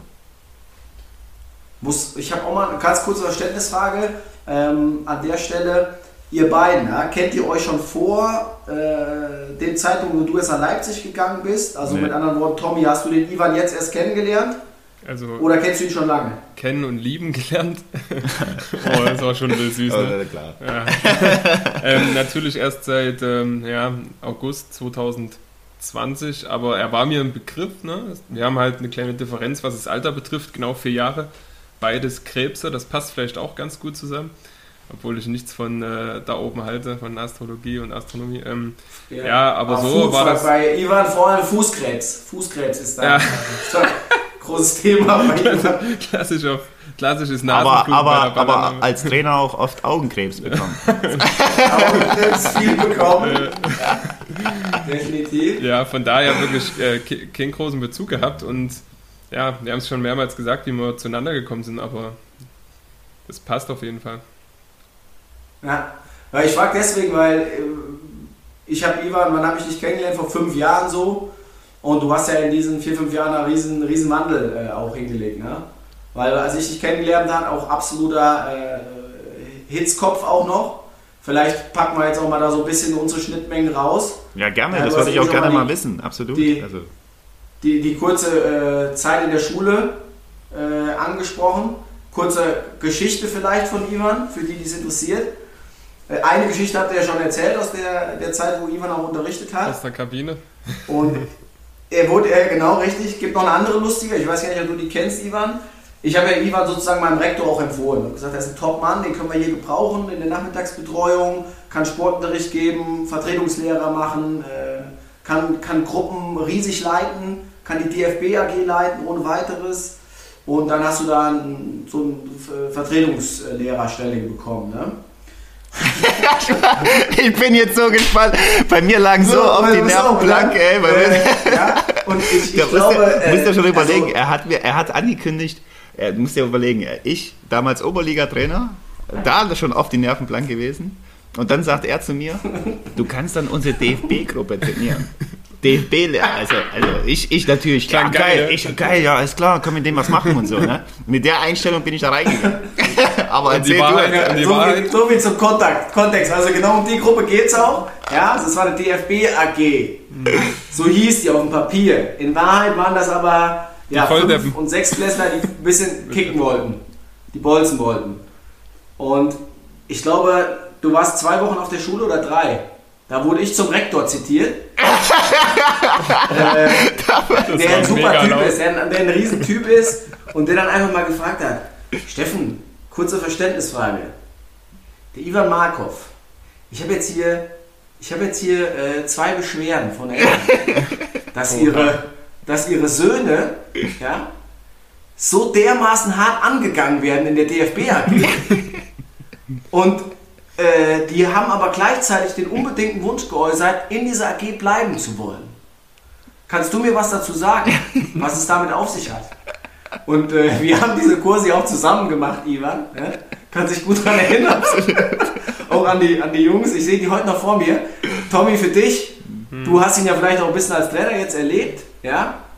Und ihr werdet ja da in der Oberliga so die eine oder andere Passübung machen, die ein bisschen komplexer ist. Gehe ich einfach mal von aus. Definitiv. Und äh, ich glaube, das war die zweite Einheit, Ivan. Wir sind da in so einer riesen Dreifachturnhalle. Ich komme schon rein, sehe ich hier schon einen Verkehrsübungsplatz aufgebaut. Viele Hütchen am Boden. Und dann fängt er an, diesen 15 Jungs mit einer Aufmerksamkeitsspanne von 5 Sekunden ja, äh, einfach eine Übung zu erklären. Die ich, ich sag's ehrlich, Ivan, hättest du mir die an dem Tag erklärt, ich hätte, hätte wahrscheinlich genauso mies abgeschnitten. Also, komplett äh, äh, keine regelmäßigen äh, Laufwege, äh, wildeste Ballannahmen. Und dann haben die das natürlich probiert, ja, lieb wie sie sind, sind kläglich gescheitert. Der Ivan hat das aber trotzdem durchgezogen. Also nicht mal irgendwie vereinfacht gemerkt, okay, bringt nichts. Und dann hat er die rund gemacht. Ob die alle komplett blöd wären, was sie sich denn hier so anstellen würden, ob sie sich denn keine zwei Sekunden konzentrieren können. Was denkt ihr euch denn dabei? Ich bin ja der Ivan Markov. ja wie äh, irgendwelche äh, Karate-Schüler vor ihrem Sensei. Und äh, ja, zwei, drei hast du die rausgepickt. Äh, die haben sich auch besonders blöd angestellt. Und ja, die hatten dann irgendwie das zu Hause rückgemeldet, aber den gleichzeitigen Wunsch, sie wollen unbedingt in der DFB AG bleiben. Das fand ich, fand ich auf jeden Fall ganz geil. Dann, aber interessant, äh, aber interessant habe ich ihm ne? gesagt, dann habe ich ihm gesagt, dass du halt ein sehr leistungsorientierter Mensch bist. Ja, aber ich, dass ich den Eindruck habe, dass es den Jungs auch gut tut. Ja? Trotz aller äh, Strenge, äh, ich glaube auch äh, bei, aller, bei aller Liebe, ich glaube eine gewisse Emotionalität gehört immer auf den Platz. Habe das immer sehr geliebt, auch wenn es am, auf, dem, auf dem Fußballfeld emotional zugeht. War selber, glaube ich, auch äh, als Spieler so ein bisschen staatlich geprüfter Hurensohn. Viel auch provoziert, gemacht, getan, im Training auch mal gern Stirn an Stirn gestanden, zumindest in den 20ern. Ähm, und ich fand zum Beispiel auch nie schlimm, wenn da in der Kabine mal irgendwie äh, einer ausgerastet ist. Also äh, wenn du wusstest, wie hast du den, den, den Trainer in dem Fall einzuordnen und es wird irgendwie am Dienstag sachlich analysiert, was ist Sache, äh, dann hat, fand ich es immer gut, dass da Emotionen rauskommen. Ja, besser da als irgendwo auf der Arbeit oder äh, irgendwie in der Partnerschaft oder sonst wo. Also auch Riesenventil an der Stelle. Absolut, aber ich glaube, Tommy kann da, glaube ich, äh, deswegen wirst du es auch ansprechen. Ich habe es ja gar nicht wahrgenommen. Das haben wir ja letztens miteinander telefoniert, wo du mir das ein bisschen rückgemeldet hast. Also ein bisschen reflektieren tue ich das schon, dass ich, äh, mich da verändert habe, aber wenn du äh, jetzt, okay, ist eine andere Rolle auch Co-Trainer, aber wenn du mich da jetzt als Trainer erlebt hättest, das war. Also im Nachgang muss ich sagen, ich glaube auch, dass es aber trotzdem eine Riesenwirkung hatte, auch einfach auf Spieler. Das, das erkennt man ja auch, dass, dass sie trotzdem also einen Ehrgeiz geweckt haben, dass sie trotzdem da bleiben wollen, trotzdem sich irgendwie verbessern wollen. Aber das war für mich, ja. das war für mich, also das war ja nicht nur die DFB AG, das war eigentlich jede Klasse, die ich zum ersten Mal betreut habe. Also da war, äh, ich erinnere mich, 10. Klasse, 10. Klasse. Ich eigentlich, Erwartungshaltung, geil, jetzt sind die Fenster nicht mehr da, mit denen kann ich jetzt irgendwas machen. Ne? Bau da auch ein ganz, also ich habe ja das schon draus gelernt, einfach nur ein Viereck aufgebaut und einfach nur spielen, klatschen lassen, weiter. Ne? Die hatten Fußball. Ey, keine fünf Minuten da habe ich das Ding abgebrochen, da habe ich zwei zur Sau gemacht, da habe gesagt, ey, entweder ihr stafft euch jetzt oder ihr, ihr schmeißt euch hier sofort raus.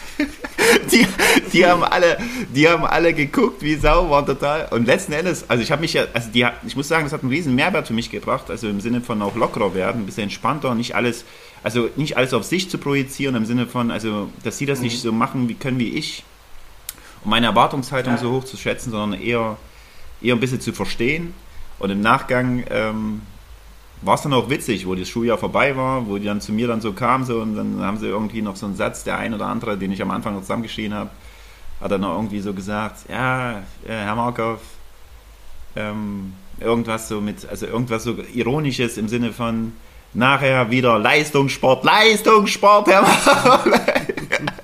Du warst in der 10. Klasse, ja, also, in der 8. Klasse in der Hauptschule. Ja, also die haben, die haben dann aber auch durchgezogen, fand das auch ganz witzig, also in ihrem, in ihrem Rahmen und so. Und das war für mich auch, eine, auch wenn es nur ein halbes Jahr war, ein tolles Erlebnis, absolut. Also ähm, ja. sich da irgendwie, also für mich jetzt selber mich weiterzuentwickeln, weil ich bin dann auch automatisch ein bisschen ruhiger geworden und auch durch die Gespräche mit dir da einfach so ein bisschen, äh, also ganz anders, also den Tunnel, den ich hatte, so ein bisschen auch verlassen. Ne? Einfach im Sinne von mal ja. auch rechts, rechts und links geguckt, was funktioniert denn da? Und ja, da bin ja, ich auch bin sehr dankbar. Ich glaube, man, ich wäre heute auch nicht so, äh, also wir, wir mit dem Unternehmen coachen wir unter anderem Führungskräfte. Ja? Also bieten Seminare und Coachings für Führungskräfte von, von Wirtschaftsunternehmen an.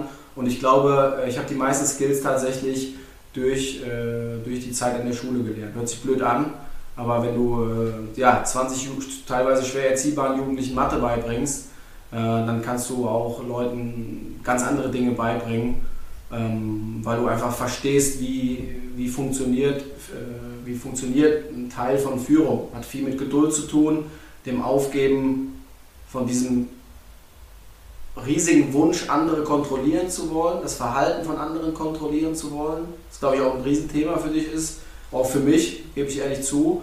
Ähm, auch am Platz ist es ja so, man, man, spielt im Team und regt sich vielleicht permanent darüber auf, dass der Pass nicht dahin kommt, wo er hinkommen soll. Kann mich auch an dich erinnern als Trainer. Du auch tausend Tode teilweise gestorben, wenn deine Ideen anfangs nicht so umgesetzt worden sind, wie, wie du sie dir im Kopf zurechtgemalt hattest, weil vielleicht einfach auch noch paar Variablen so am, am Spielfeld stehen.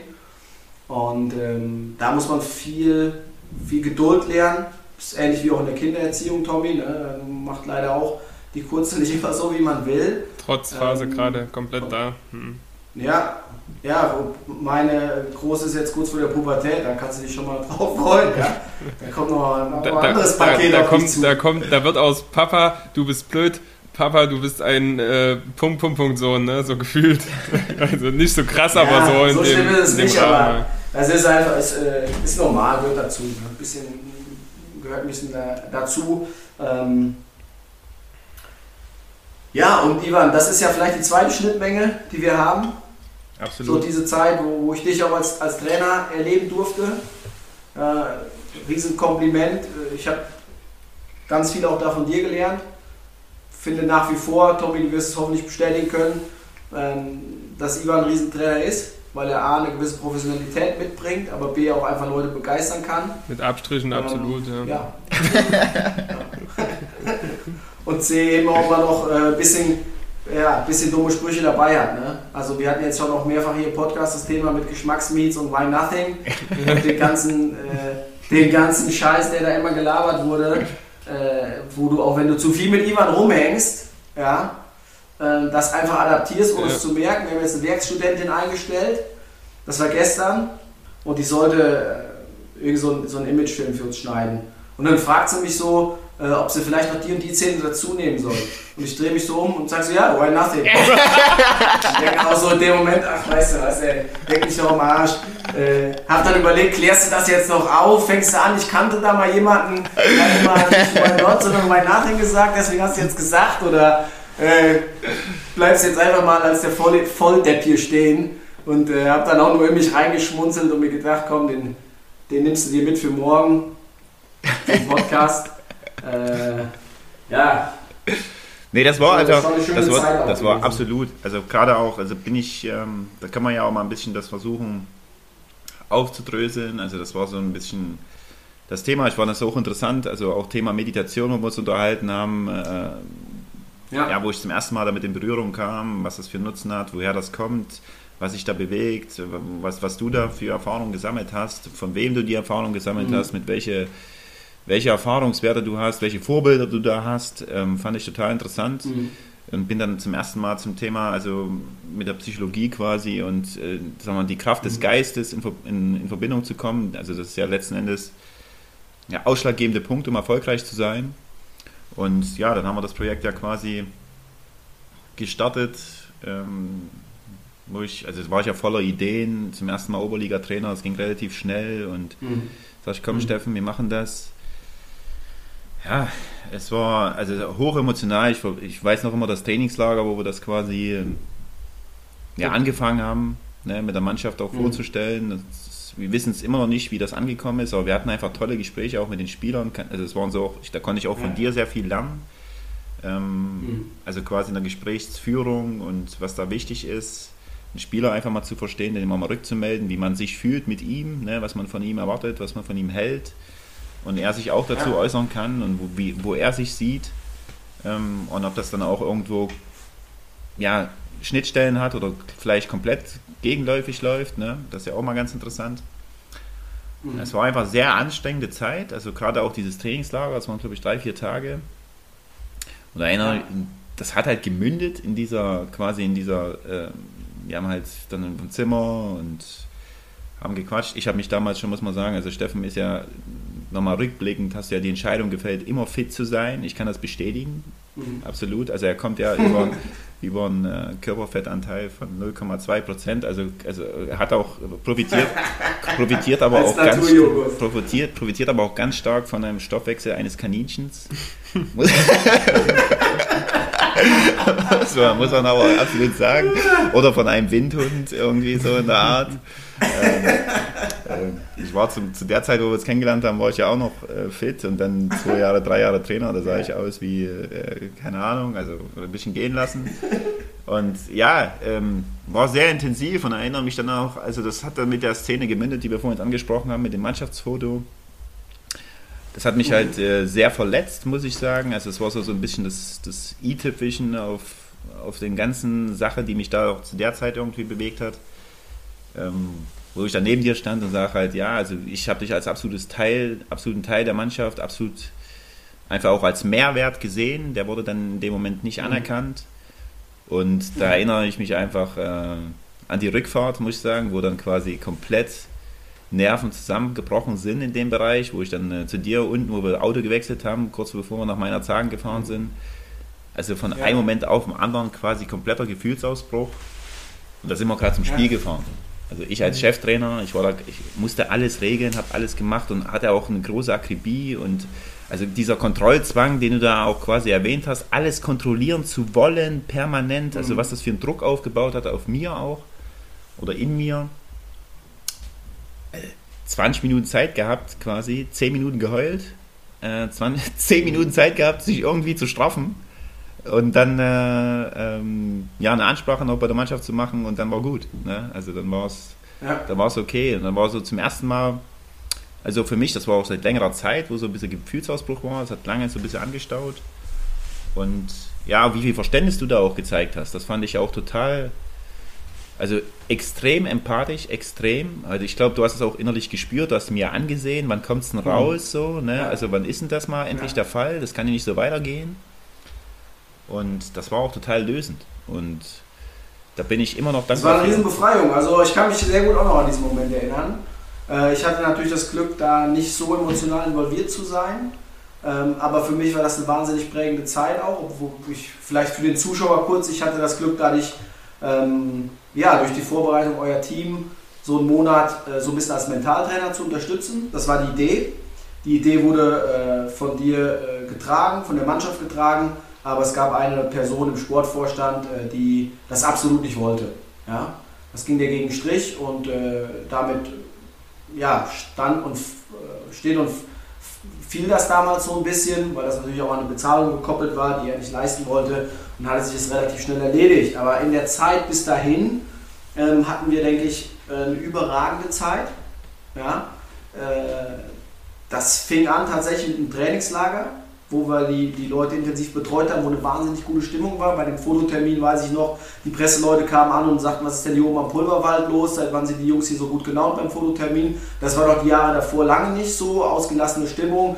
Ich glaube, du hast auch gefühlt jedes Vorbereitungsspiel gewonnen. Ja. Ähm, und dann hatten wir noch dieses geile Erlebnis mit dem DFB-Pokal, ähm, Hamburger Sportverein, ja, äh, bis La Soga dann ähm, ja, uns rausgeköpft hat. Das war für mich äh, ein absolutes Highlight, was ich natürlich hätte so nie genießen können, ähm, wenn du mir das nicht auch ein bisschen ermöglicht hättest.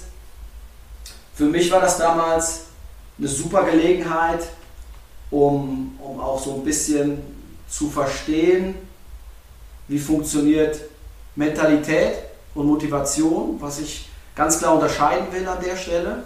Ja? Es gibt, glaube ich, viele schlechte Motivationstrainer da draußen, so Chaka-mäßig. Und Mentalität ist was ganz anderes. Es gibt ja auch von Armin Fee, glaube ich, den berühmten Spruch, Mentalität steckt Qualität. Und was ist denn Mentalität eigentlich? Für mich ist Mentalität hat viel was mit Konstanz zu tun. Äh, gerade im Amateursport der ausschlaggebende Erfolgsgrund, wie konstant du leisten kannst, aber auch im Profisport, wir sehen es, der BVB, äh, selbst Profisportler haben damit ein Riesenproblem. Gegen Man City machen sie die unfassbarsten Spiele und am Wochenende in der Liga bauen sie die letzten Scheiße. Und äh, ja, ich habe mich mit dem Thema intensiv immer auseinandergesetzt, auch durch das durch Studium und durch meine Staatsarbeit in Motivationspsychologie geschrieben habe. Und ich glaube, man kann den Unterschied zwischen Motivation und Mentalität ganz schön erklären an der Geschichte, ähm, die Jay Williams mal erzählt hat. Das ist ein Spieler von den Chicago Bulls. Ich glaube, die habe ich damals auch äh, den Jungs mitgegeben. Der hat äh, erzählt, dass er ein Spiel hatte gegen die Lakers mit Shaquille O'Neal und Kobe Bryant, also dem Team schlechthin. So ein bisschen dieses David-Goliath-Ding. Du du bist Underdog und spielst gegen dein, dein Vorbild. Er spielt also gegen Kobe Bryant und Jay Williams hat gesagt, ich war damals so motiviert, ich wollte es denen unbedingt zeigen an dem Abend. Äh, in Los Angeles wollte ich alles wegreißen. Anpfiff äh, oder Tip-Off war um 7 und ich gehe um 3 Uhr in die Halle rein. Um 3 Uhr, vier Stunden vor dem Spiel, um mich warm zu schießen und höre schon Ball trippeln. Und denke, was ist denn hier los? Und sehe einfach Kobe Bryant, der da schon, der da schon seine Bewegung macht. Und nicht irgendwie langsame Bewegung, sondern alles Spielbewegung. Also höchstes Tempo, ja. Und dann habe ich gedacht, okay, ich mache meine 400 Schüsse, nehme ich. Ah, das muss man sich als Fußballer mal vorstellen. 400 Schüsse, um warm zu sein, mach 90 Minuten mich warm. 90 Minuten und Kobe ist immer noch da. und dann setze ich mich hin und denke, okay, der muss ja gleich mal aufhören. Und dann hat Kobe noch mal eine halbe Stunde weitergemacht, seine Game Moves gemacht. Und die an dem Abend ähm, haben die Lakers die Bulls nach Hause geschickt. Kobe Bryant hat 40 Punkte geschmissen und nachher ist Jay Williams hingegangen und hat gefragt, hey Kobe, was ist denn los äh, mit dir? Was stimmt nicht mit dir? Ne? Warum hast du es gemacht? Und dann hat Kobe einfach nur gesagt, hör zu Jay, als ich gesehen habe, dass du in die, in die Halle gekommen bist, war ich gewillt, mehr zu tun als du. Also diesen Arbeitsethos, äh, Kobe in dem Moment mit Mentalität, ja, lebt das Ding jeden Tag, der andere halt mit Motivation. Ist gut Motivation, aber Mentalität ist eben hat was mit Einstellungen zu tun. Hat viel damit zu tun, was mache ich jeden Tag. Wie gehe ich mit einer Krisensituation um.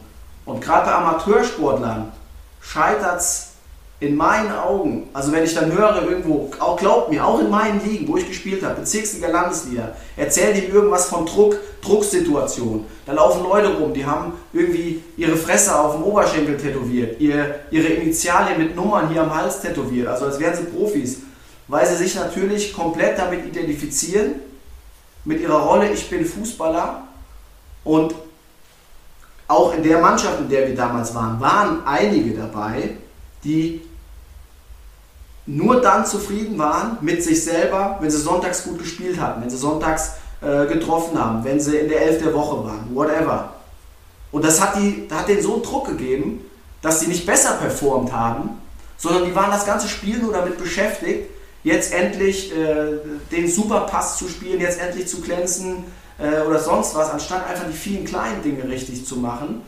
Und ich glaube, wenn der ein oder andere von denen einfach mal in gesunden Beziehungen gewesen wäre, einen Job gehabt hätte, ja, nebenbei, dann bist du als, als Amateursportler, also wirklich als Hobbysportler, nochmal ganz anders aufgestellt. Also wenn du ein vernünftiges Fundament hast, eine Balance hast, kommt ja viel weniger Druck auf diese eine Säule.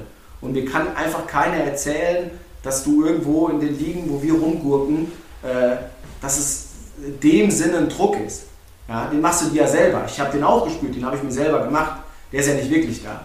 Passiert ja nichts. Also, wenn du den Eltern verschießt. Passiert ja nicht wirklich was. Denkst ja nicht mehr dran, wenn du 80 bist. Ist ja nicht irgendwie WM-Finale oder so. Und über, ja, über die Schiene haben wir gearbeitet. Du hast es eben angesprochen. Haben dann unter anderem auch so Sachen äh, gemacht, ähm, wie, äh, wie Meditation und nicht im Schneidersitz oder sowas, sondern wir haben einfach ein paar Skills denen beigebracht, wie sie sich schnell vorm Spiel, auch im Spiel wieder auf die Situation konzentrieren können. Und hier muss man einfach mal sagen, also das, das Ding hab ich ja, haben wir ja nicht erfunden, sondern da habe ich ganz klar geguckt, was machen denn die Profis? Und wenn du mal guckst im Profisport, ein, ein Nico Rosberg, Cristiano Ronaldo, ein Messi beim Fußball, ein, ein David Beckham, ein, äh, der Conte von Inter Mailand. Es gibt so viele Profisportler, wo du mittlerweile weißt, die meditieren, die machen Yoga, um klarzukommen, die, von denen ich damals schon wusste, waren, waren die Bulls der 90er, ich habe es anfangs mal angesprochen, ja, das Team um Jordan und Pippen und Rodman, erfolgreichste Team eigentlich aller Zeiten, dann die Lakers der, der Nullerjahre mit Shaquille O'Neal und dem verstorbenen Kobe Bryant. Und der Coach von denen, Phil Jackson, der war ausgebildeter Zen-Meister. Der hat dieses Star Ensemble vor jedem Spiel meditieren lassen. Und ich habe das selber angefangen in dieser Krisensituation, von der ich anfangs erzählt hatte, über eine App. Also wenn ich jetzt hier den Zuhörern, äh, gerade den jungen Leuten einen Tipp geben kann, ladet euch mal Headspace runter, übelst geile App, kostet auch erstmal äh, nichts und du hast unfassbar viele Kurse, auch tatsächlich mit Profisportlern, die dir ein paar Skills an die Hand geben, wie du mental ein bisschen stärker wirst. Bringt, kostet nachher irgendwie, ich sage jetzt mal 3, 4 Euro im Monat, bringt dich tausendmal weiter als der achte Schuh für 300 Euro und der Schienbeinschoner für 50 Euro, der in den, in den, unteren Ligen dann lieber gekauft wird. Ja? Also da auch mal so ein bisschen zu gucken, was bringt mich denn wirklich weiter. Absolut, ähm, die habe ich, mir auch glaube, damals, die hab ich mir auch damals runtergeladen und da auch mal als Feedback, ich meine, das ist immer so, ne? also es ist immer eine innere Entscheidung.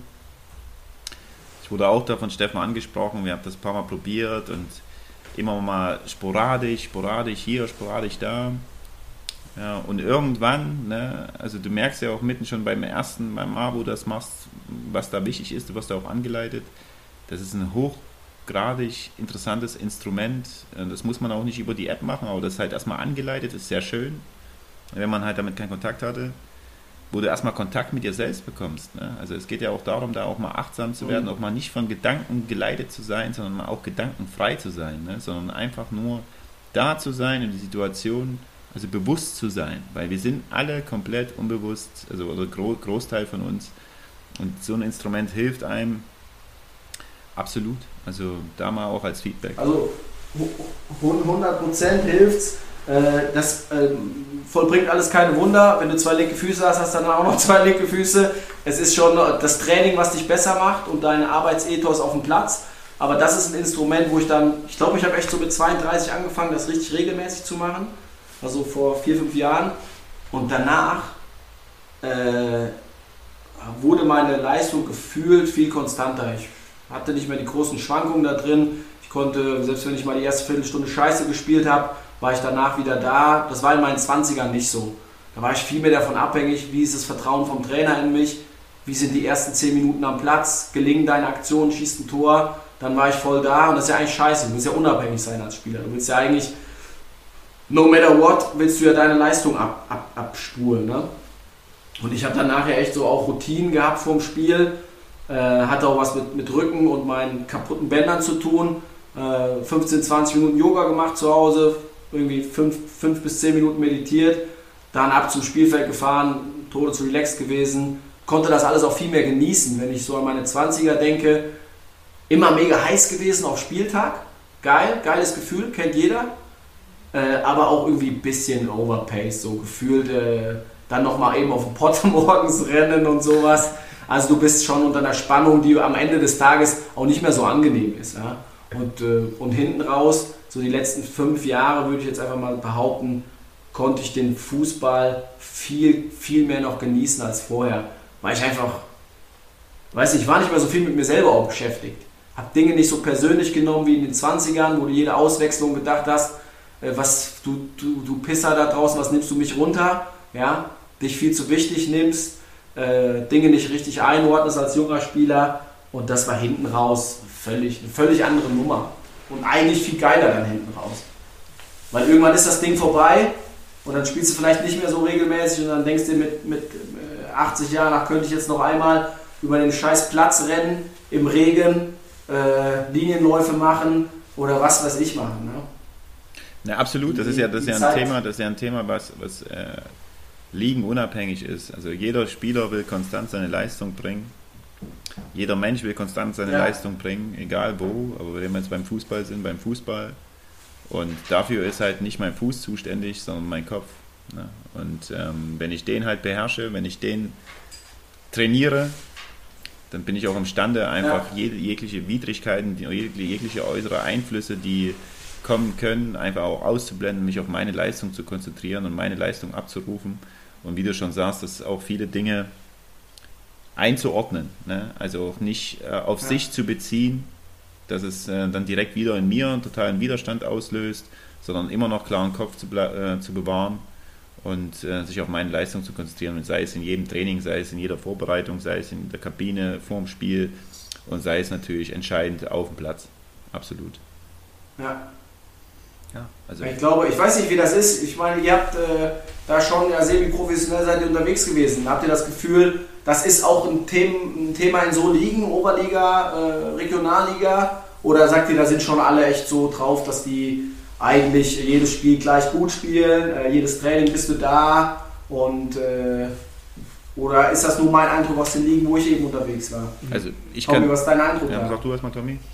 Naja, ich war ja letztes Jahr noch zumindest in der vierten Liga, letzte Saison ähm, bei Chemie Leipzig. Also es ist schon so, dass das unheimlich helfen kann, gerade schon in der vierten Liga, dass wenn du jemanden zur Seite hast, der dir einfach ein paar Hinweise gibt oder ein bisschen dich reinhorcht, wo du dann selber wieder äh, vielleicht auf ein paar Dinge kommen kannst, das kann schon helfen und es spielt auch immer eine Rolle, was sind so für Druckmechanismen von außen, ähm, von innen, von dir selber. Ich meine, wir haben bei Chemie schon auch vor 4000 Zuschauern gespielt, was glaube ich was anderes ist bei anderen Vereinen, gerade auch in der Regio West, wo du zum Teil nur 400 hast, ne, bei den zweiten Mannschaften gerade, was nicht so interessant ist.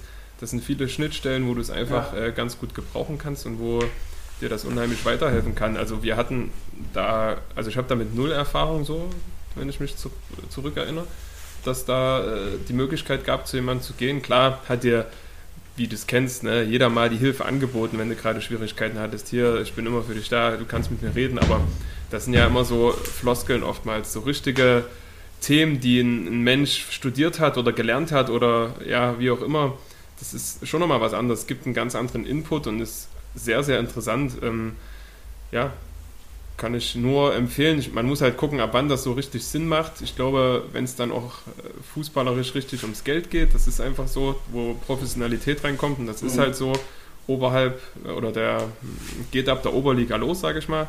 Und desto höher, desto mehr. Du siehst es ja in den, äh, ich denke, in den ersten drei Ligen, gerade in den ersten beiden, hat jeder sowas, dass Mentaltrainer am Start sind und selbst in der dritten Liga auch, aber Regionalliga ist es noch nicht so weit verbreitet und ist ja sicherlich auch ein interessantes Feld für euch, oder? Mit deiner Firma, um dann auch später nochmal oder als letztes nochmal zu der Firma zu kommen. Ja, das, da sehe ich viel Potenzial noch da in dem Markt. Ich muss, mhm. ich, ich, muss dazu sagen, dass das äh, für mich ausschlaggebend war. Also wenn ich, wenn ich jetzt das Wissen habe, äh, also was ich jetzt habe oder das Werkzeug, was ich jetzt habe, ähm, mit 20 gehabt hätte oder die Möglichkeit dazu gehabt hätte und auch die Sensibilität und die Offenheit da besessen hätte, äh, mich dem irgendwie zu widmen, ähm, dann wäre meine Karriere bestimmt anders verlaufen, weil ich hatte ein ganz großes Problem in Sachen Konstanz. Also ein ganz, ganz großes Problem. Mhm. Äh, viel, ja, ja, dann auch so, also äh, bei guten Leistungen abgehoben, bei schlechten Leistungen alles in Frage gestellt und äh, auch von äußeren Widrigkeiten oft ähm, ähm, Einfluss, die haben einfach Einfluss auf meine Leistung genommen. Ne? Und ich muss sagen, also dieses, dieses Werkzeug, seinen Kopf zu beherrschen, was jetzt immer noch nicht äh, gut ist, also bin ich, immer nicht äh, ich bin da immer noch unzufrieden oder immer noch ehrgeizig, mehr zu schaffen, was das angeht.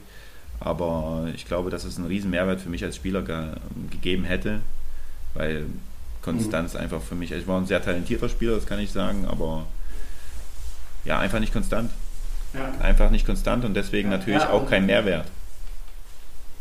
und dieses Thema, äh, was wir jetzt quasi auf den Sport übertragen haben, ist ja letzten Endes im Beruf noch ein größeres Thema. Ich meine, äh, die meisten Leute sind eben keine Profifußballer, sondern verdienen ihr Geld woanders mit. Und äh, auch da hast du das Problem, dass du unterschiedlich leistungsbereit bist, unterschiedlich Bock hast, was völlig menschlich ist und normal. Aber es ist natürlich schon schön, wenn du über einen längeren Zeitraum, und wir arbeiten nun mal alle 40, 45 Jahre, über diesen Marathon es schaffst, irgendwo noch klar zu kriegen, äh, wie geht es mir gerade, wo, wo, will ich rauskommen und was muss ich dafür tun und wo nehme ich mir die Kraft dafür her. Ja? Äh, das ist, glaube ich, so ein Thema, was wir einfach alle gemeinsam haben. Es gibt ja einfach viele Dinge, ja, wir suchen immer, wir, tun immer, also dass wir alle so individuell sind und es gibt so Riesenunterschiede zwischen uns. Klar sind wir alle individuell, aber äh, zu 99% haben wir dieselbe DNA und vor allem zu 99% haben wir auch dasselbe Gehirn. Finde ich immer geil beim Fußball so, diesen, äh, diese Idee, ob, ob, äh, ob du als Profi ein Tor schießt oder in der Kreisliga die Glückshormone sind ja genau dieselben, die ausgeschüttet werden. Die haben ja keine anderen Endorphine im Gehirn. Ne? Die haben andere, wie war das, ein paar Nullen mehr am Gehaltscheck, ja? Das ja, natürlich.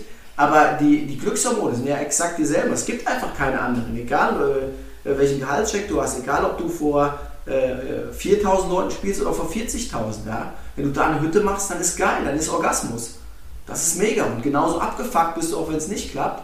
Und genauso schlägst du dich eben auch damit äh, mit deinen Ängsten rum, mit deinen Unsicherheiten. Und wenn du da ein paar Tools hast, damit umzugehen, die es einfach heute gibt und da auch mal zu gucken, was machen denn die Leute, die es irgendwie scheinbar im Griff haben, einfach mal auch zu fragen, hey, wie sind denn deine Routinen, wie ist denn dein Morgenritual, ja, was machst du abends, äh, wie gehst du mit solchen Drucksituationen um, da kannst du so viel lernen, also früh anfangen auf Fragen zu stellen, kann ich jedem nur äh, mit auf den Weg geben, Dinge auszuprobieren, ich sag mal, dieses Thema Meditation ist nicht was für jedermann.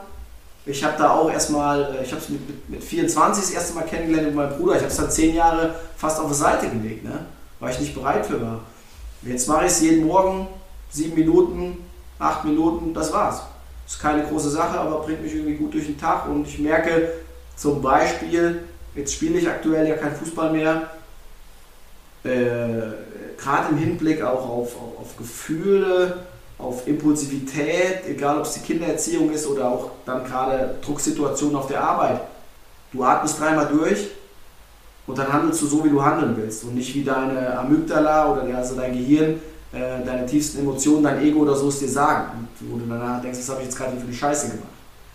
Und äh, ich glaube, da kannst du in jeder Situation, in jedem Bereich deines Lebens, Sport, Beziehung, äh, gerade auch Beruf von profitieren auch scheißegal, welches, welches Berufsfeld. Wir coachen jetzt, du hast eben nochmal angeschnitten, Tommy, unterschiedlichste Branchen. Ja, fängt an mit Automotive-Industrie, äh, Bankensektor, Einzelhandel, ähm, IT-Branche natürlich ganz stark. Und die Menschen sind unterschiedlich, haben andere Persönlichkeitsmerkmale, aber alle, alle haben ihre inneren Konflikte, alle haben ihre Probleme, die jetzt auch nochmal durch Corona wie so eine Lupe ein bisschen sichtbarer werden. Und dann ist die Frage, wie gehst du damit um? Drückst du das die ganze Zeit runter, wie so ein Wasserball, den du unter der Oberfläche hältst? Das kannst du eine Zeit lang machen. Ein Wasserball ist nicht anstrengend, den unter der Oberfläche zu halten, aber irgendwann äh, wird der Arm schwächer und schwächer und schwächer und dann platzt das Ding hoch und vielleicht an der Stelle, wo du es nicht willst. Oder bringst du die Dinge einfach mal an die Oberfläche, guckst du sie dir in Ruhe an und sagst, das will ich damit machen ähm, oder das will ich nicht damit machen. Ja, ein gutes Beispiel ist auch so ein Fass, was irgendwann am Überlaufen ist. Ne? Irgendwann, es füllt sich immer äh, stetig nach oben und irgendwann kannst du es nicht mehr aufhalten. Es ist einfach dann äh, vorbei und geht nicht mehr. Also ich wollte mal noch kurz ansetzen, ist mir noch gerade eingefallen. Ich habe ja in der zwölften Folge, wo es so ein bisschen um mich ging, ähm, drüber gesprochen, dass ich einfach auch selber ein bisschen Probleme hatte, was so die Persönlichkeit betrifft und Psyche. Da hätte mir das unheimlich geholfen. Ich meine, der Fußball war zwar ein Anker, aber selbst in den Spielen zum Teil mhm. hatte ich dann nicht so eine richtige Technik oder auch vorm Spiel, wo ich sage, okay, mhm. ich mache jetzt das und kann dafür noch ein paar mehr Prozente rausholen. Das wäre auch gerade für solche Spieler, die da vielleicht ein bisschen Probleme haben mit sich selber, aber den Fußball nicht fallen lassen wollen dadurch oder nicht sagen, es geht nicht, eine Technik zu finden, okay, ich gehe trotzdem auf den Platz und gebe das Beste und wenn ich mal eine Phase habe, wo ich nicht so fokussiert bin, äh, dann äh, wende ich das an und dann geht das schon irgendwie. Das stelle ich mir aber auch sehr schwierig vor, in einem Spiel, wo 90 Minuten echt Power gefragt ist, dass man da in der Kürze der mhm. Zeit da irgendwie noch schnell Anker findet, um trotzdem Höchstleistung zu bringen. Ne? Wie, wie, mhm. Ja, ein Anker ist ein, ein super Stichwort. Ja? Ich habe mich, wie gesagt, immer gerne vorm Spiel geankert. Äh, in der Halbzeit einfach nur kurz mal 20 Sekunden die Augen zugemacht, drei Atemzüge. Dann war ich wieder sozusagen mehr bei mir, konnte aufnehmen, wie ist Stimmung im Team. Bin auch immer jemand gewesen, der lieber in die Runde geguckt hat. Viele gucken ja auf den Boden oder gucken halt nur, nur irgendwie auf den Trainer oder das Brett oder so. Äh, so ein bisschen in die, in die Köpfe geguckt. Ähm, und im Spiel selber hast du ja höchstens zwei Sekunden. Mhm. Oder erstmal, der Ball ist beim Einwurf. Und dann äh, versuchst du dich irgendwie nochmal ähm, mit irgendeinem kurzen Atemzug oder Mantra daran zu erinnern, okay, alles cool, du bist jetzt im Auge des Sturms, bist mit drin, genieß es und nimm das Beste raus. Mehr geht ja eh nicht. Ist autogenes Training ein Thema, was, was euch betrifft? Seid ihr da, arbeitet ihr damit? Gerade Arbeiten wir gar nicht mit, arbeiten wir gar nicht mit. Also das, was wir jetzt tatsächlich anbieten, ist wirklich äh, ja, Personal- und Organisationsentwicklung. Ähm, da ist, spielt auch die Meditation eine sehr untergeordnete Rolle, ist ein Teil davon. Aber das sind dann schon wirklich Themen, die die Organisation oder die Personalentwicklung, Persönlichkeitsentwicklung, angefangen bei Azubis bis hin eben zu Führungskräften betrifft. Ähm, das autogene Training, ich glaube, da gibt es richtige Profis, da kannst du ein Seminar buchen, wenn es dir gefällt. Äh, das sind dann bei uns eher andere äh, Skills und Kompetenzen, die dann in den Gruppen erworben werden. Ja. Okay. Na gut. Ähm, Ivan, hast du noch was auf dem Herzen? Ja, also erstmal erstmal noch vielen, vielen Dank, Steffen. Ne? Also für, die, für, den, für den Einblick, für die erstmal nur für, de, für deine Bekanntschaft. Ja, und nochmal so, so ein bisschen für mich war es einfach ja. mal schön, nochmal so ein bisschen zu reflektieren, was haben, was haben wir so alles durch, so ein paar Erlebnisse und so, so ein Feedback auch nochmal zu bekommen und wie, wie, wie du einfach zu, der, zu der ganzen Sache gekommen bist ne, wie, wie du dich entwickelt hast. Ähm, sind ja auch so, privat auch im Austausch. Ähm, Finde ich total spannend, einfach mit der Firma. Ähm, konnte das ja hautnah miterleben, weil mir da auch in der ja. Küche ein schöner Fisch gekocht wurde, muss ich auch sagen. Deswegen bin ja, ich da ja, auch absolut positiv. Haben eine ganz gute Bürokultur. nee, absolut. Ähm, ja, kann ich auch nur wärmstens empfehlen. Ich habe jetzt äh, Stefano persönlich, also die, die Fähigkeiten kennenlernen dürfen, also was jetzt nicht nur ihn als Mensch, sondern auch, sagen wir mal, als ähm, Mentaltrainer oder einfach nur ein Zuhörer ne, oder einfach nur so ein Weiterentwickler, jemand, der dir auch mal sagt, wie es wie es sein kann, dir ein vernünftiges Feedback gibt, ohne dich in irgendeine Richtung zu lenken. Ja, das war mir immer ganz wichtig, da habe ich immer einen riesen mhm. Widerstand gehabt. Also wenn irgendeiner sagt, mach so und so, sondern du hast immer eine große Empathie einfach an den Tag gelegt, um mich erstmal zu verstehen und äh, das fand ich immer ganz toll. Ähm, und ähm, ja, einfach sehr, sehr spannend und ein hochinteressanter Mann, den ich nur jedem ans Herz legen kann, auch mit der Firma und nicht nur mit der Firma, sondern vor allen Dingen auch natürlich mit ihm zusammenzuarbeiten. Ja, kann ich so auch nur zurückgeben. Ja, vielen, vielen Dank fürs Feedback. Ja, Entschuldigung, Tommy. kann ich so auch nur zurückgeben. Für mich ist es ja wie für die meisten Fossis. Ich kannte dich jetzt äh, ja, ganz wenig nur, nur aus den Erzählungen zu Ivan und äh, ist ein sehr interessantes Segment und äh, interessant, also was du, worüber du erzählt hast und auch ein sehr interessantes Gespräch gewesen. Ähm, ja, da kann ich nur noch mal Werbung machen ein bisschen für dich, bevor ich dir das Schlusswort ein bisschen überlasse. Äh, du hast ja schon angerissen, dass du selber einen Podcast gestartet hattest. Also wer da Interesse hat, kann gerne nochmal reinschauen. Ähm, das äh, Thema sind so ein bisschen Alltagshelden. Da hast du Personen, die rausgegriffen. Ja, genau. ähm, ich denke mal relativ willkürlich, ne? die du als interessant erachtet hattest und auch vielleicht kanntest. Ja. Kannst ja gleich noch mal was zu sagen. Und ähnlicher Ansatz wie bei euch, gerne, ja. gerne Tommy. Also ganz ähnlicher Ansatz wie bei euch. Ich habe immer gedacht, äh, du brauchst nicht mal die Promis zu haben, äh, sondern die Leute nebenan, das sind die Alltagshelden. Das sehen wir, glaube ich, jetzt gerade auch in der Krise. Wenn du siehst, was die Krankenpfleger machen, die Lkw-Fahrer, die Leute, die an der Kasse sitzen, die, die jeden Tag trotzdem noch an der Stanze sind, das sind für mich Alltagshelden. Was ist die Geschichte von denen? Die haben alle ihren Struggle und die haben alle ihre mentale und überhaupt ihre Stärke und ihre Dinge, wie sie da durchgehen, da mal hinzulaufen, ist mega interessant. Podcast ähm, heißt das Golden School Radio, ist glaube ich auch immer noch auf Spotify oder iTunes zu finden. Wie gesagt, leider mache ich das seit 2017 nicht mehr aktiv, also es sind alte Folgen, trotzdem kann man immer noch gerne reinhören. Man kann gerne mal auf der Website bei uns reingucken, Humble, H-A-M-B-L. Und äh, wenn ich euch beiden noch ein kurzes Feedback geben darf, ähm, ich finde die Gesprächsatmosphäre hier extrem angenehm. Ich finde das, was ihr macht, total wertvoll, weil es gerade eine Brücke schlägt. Ich glaube, es ist die Alternative, die du jetzt gerade noch hast, um so ein bisschen dieses, die schönste Nebensache der Welt Fußball abzubilden. Man weiß, es ist nicht vorbei, es geht irgendwann weiter. Ja?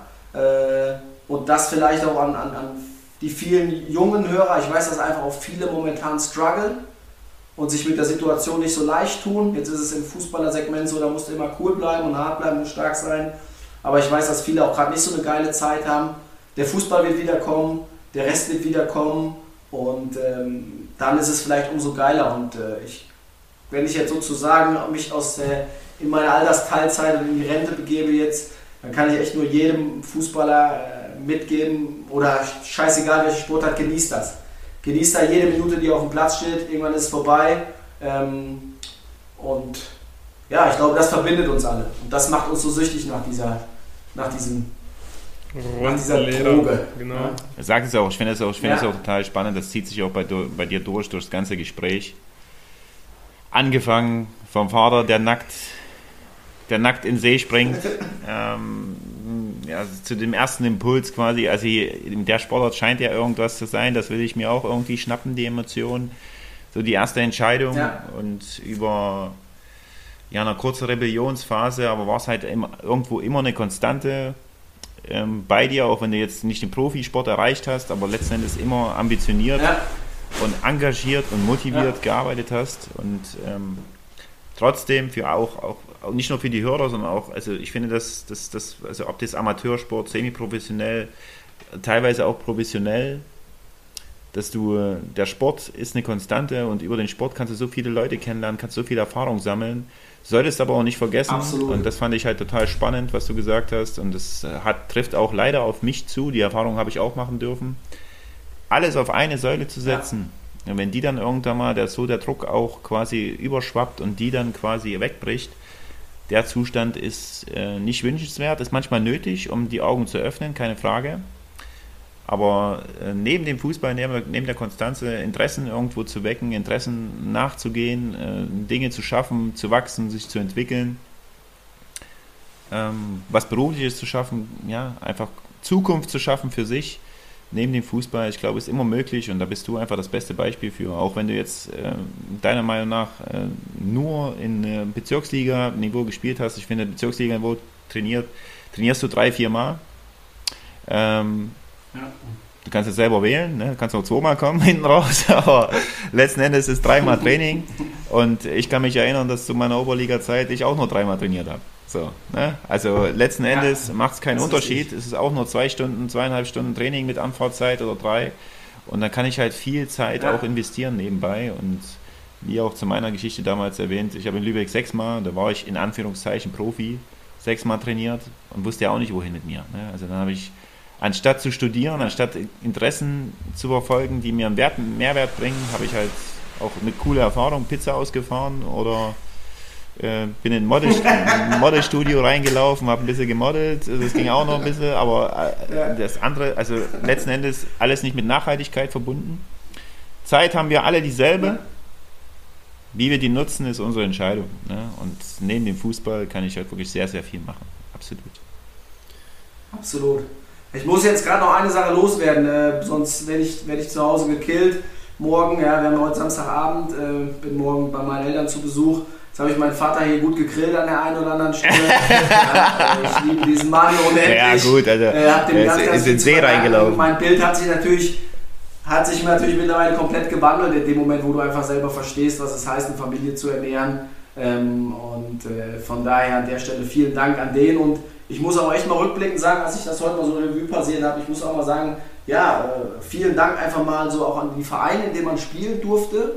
Gerade in unserem Bereich hast du da unfassbar viele Ehrenamtliche, die da unterwegs sind, äh, die einen Scheiß dafür bekommen, dass sie die Pommesbude und die Kasse machen. Und das waren wirklich in meiner Zeit äh, wunderbare Jugendtrainer, wunderbare äh, Vereine, äh, angefangen bei Netfen, Weißtal, Freudenberg, auch tatsächlich der Derby-Rivale Salchendorf, wo ich überall eine geile Zeit hatte, geile Menschen kennenlernen durfte und äh, mich eigentlich an, an jede Zeit irgendwie gerne zurückerinnere. Und äh, das hätte ich nie wissen, missen wollen und hat mich, glaube ich, mehr geprägt, als ich mir das manchmal eingestehen will, diese Zeit. Und dann kriege ich schon wieder hier, äh, werde ich schon wieder sentimental denken und denke, das soll jetzt vorbei sein. Aber ich glaube, es, dieses Jahr ist es vorbei. Ich glaube, der packt die Tasche und kommt nochmal in die Vorbereitung jetzt. Oh, ja, du, Weil alte Herren, alte Herren werden jetzt kommen. Ja.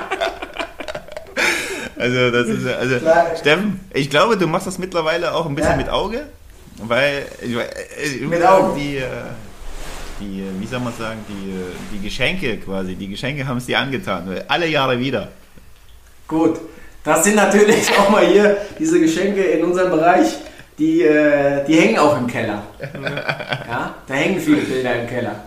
Viele äh, Verabschiedungsfotos eingerahmt, einige Trikots etc. Nein, das nimmst du dir mit, das ist einfach eine schöne Geste. Gucken, was dieses Jahr gibt. Ne? Absolut. na gut, ähm, dann will ich hier nicht der Spielverderber sein, aber wir haben schon anderthalb Stunden, Stunden auf der Ohr. Ja, mir fehlen schon fast die Worte. Ähm, Dann machen wir zu. Ja, also ich kann dich nur, oder wir können dich nur herzlich mal zum Fußballtennis einladen. Ich weiß nicht, ob du da irgendwie eine Affinität für hast. Wir haben beide ein Netz. Äh, ich weiß nicht, ob du ein Antitechniker bist oder keine Ahnung, ob du da Interesse hast. Also, äh, das nicht, aber wenig Hoffnung. Ich durfte ja auch bei den, äh, der Überlegermannschaft ein bisschen mitgespielt, äh, Fußball, Tennis. Äh, keine Hoffnung gegen Ivan irgendwas da zu reißen. Äh, Aber 6 die zu 0, Erfahrung 6 zu hatte er 0, ja auch schon 6 zu machen 1, Was? so ungefähr sieht's aus. Also, ja, wir, also wir Äh. haben es, du konntest jetzt leider noch nicht sehen, ähm, wir haben ja letzten, wir nehmen die Folge ja jetzt am Samstag, den, keine Ahnung, auf und äh, die Fußballtennis-Folge ist jetzt schon draußen, die wir bei YouTube hochgeladen haben. Ähm, ja, Äh, da können wir auch noch mal Werbung für uns machen. Gönnt euch das mal. Es ist ein sehr interessantes Match äh, mit einem völlig unverdienten Sieger. Jetzt haben wir es leider schon verraten, äh, Steffen, aber die Folge kommt Oh. erst nächsten Samstag. Ivan, Glückwunsch. Ja, sagen, ich muss mal sagen, ich habe, ich habe, glaube ich, äh, ja, es, am Anfang hat es ein bisschen gebröselt. Da muss ich sagen, habe ich nochmal Motor angemacht, ein bisschen Rad. Nee, Motor habe ich gar nicht angemacht. Ich habe eigentlich nur Fenster runter, Radio an, ein bisschen Arm nach draußen, hier, hier Verdeck und das hat auch schon gereicht. Also, äh, guckt euch das an, also Ja, why nothing? wenn Ne? ihr Wyoming auch als Steigerung vielleicht sogar, äh, das äh, war wirklich eine Riesenkatastrophe. Ich reklamiere den Ball immer noch. Ich habe immer noch kein, äh, keine Erstattung bekommen. Ähm, ja, äh, abonniert unseren YouTube-Kanal, äh, gönnt euch das Video, äh, hört die Folgen. Ähm, habt noch weiterhin starke Nerven, es wird alles besser und äh, bald kicken wir schon wieder gegen Ball. Bis zum nächsten Mal. Steffen, Bye. vielen, vielen Dank und Vielen, vielen Dank. Genau, auch vielen Dank mir Hat sehr viel Spaß gemacht.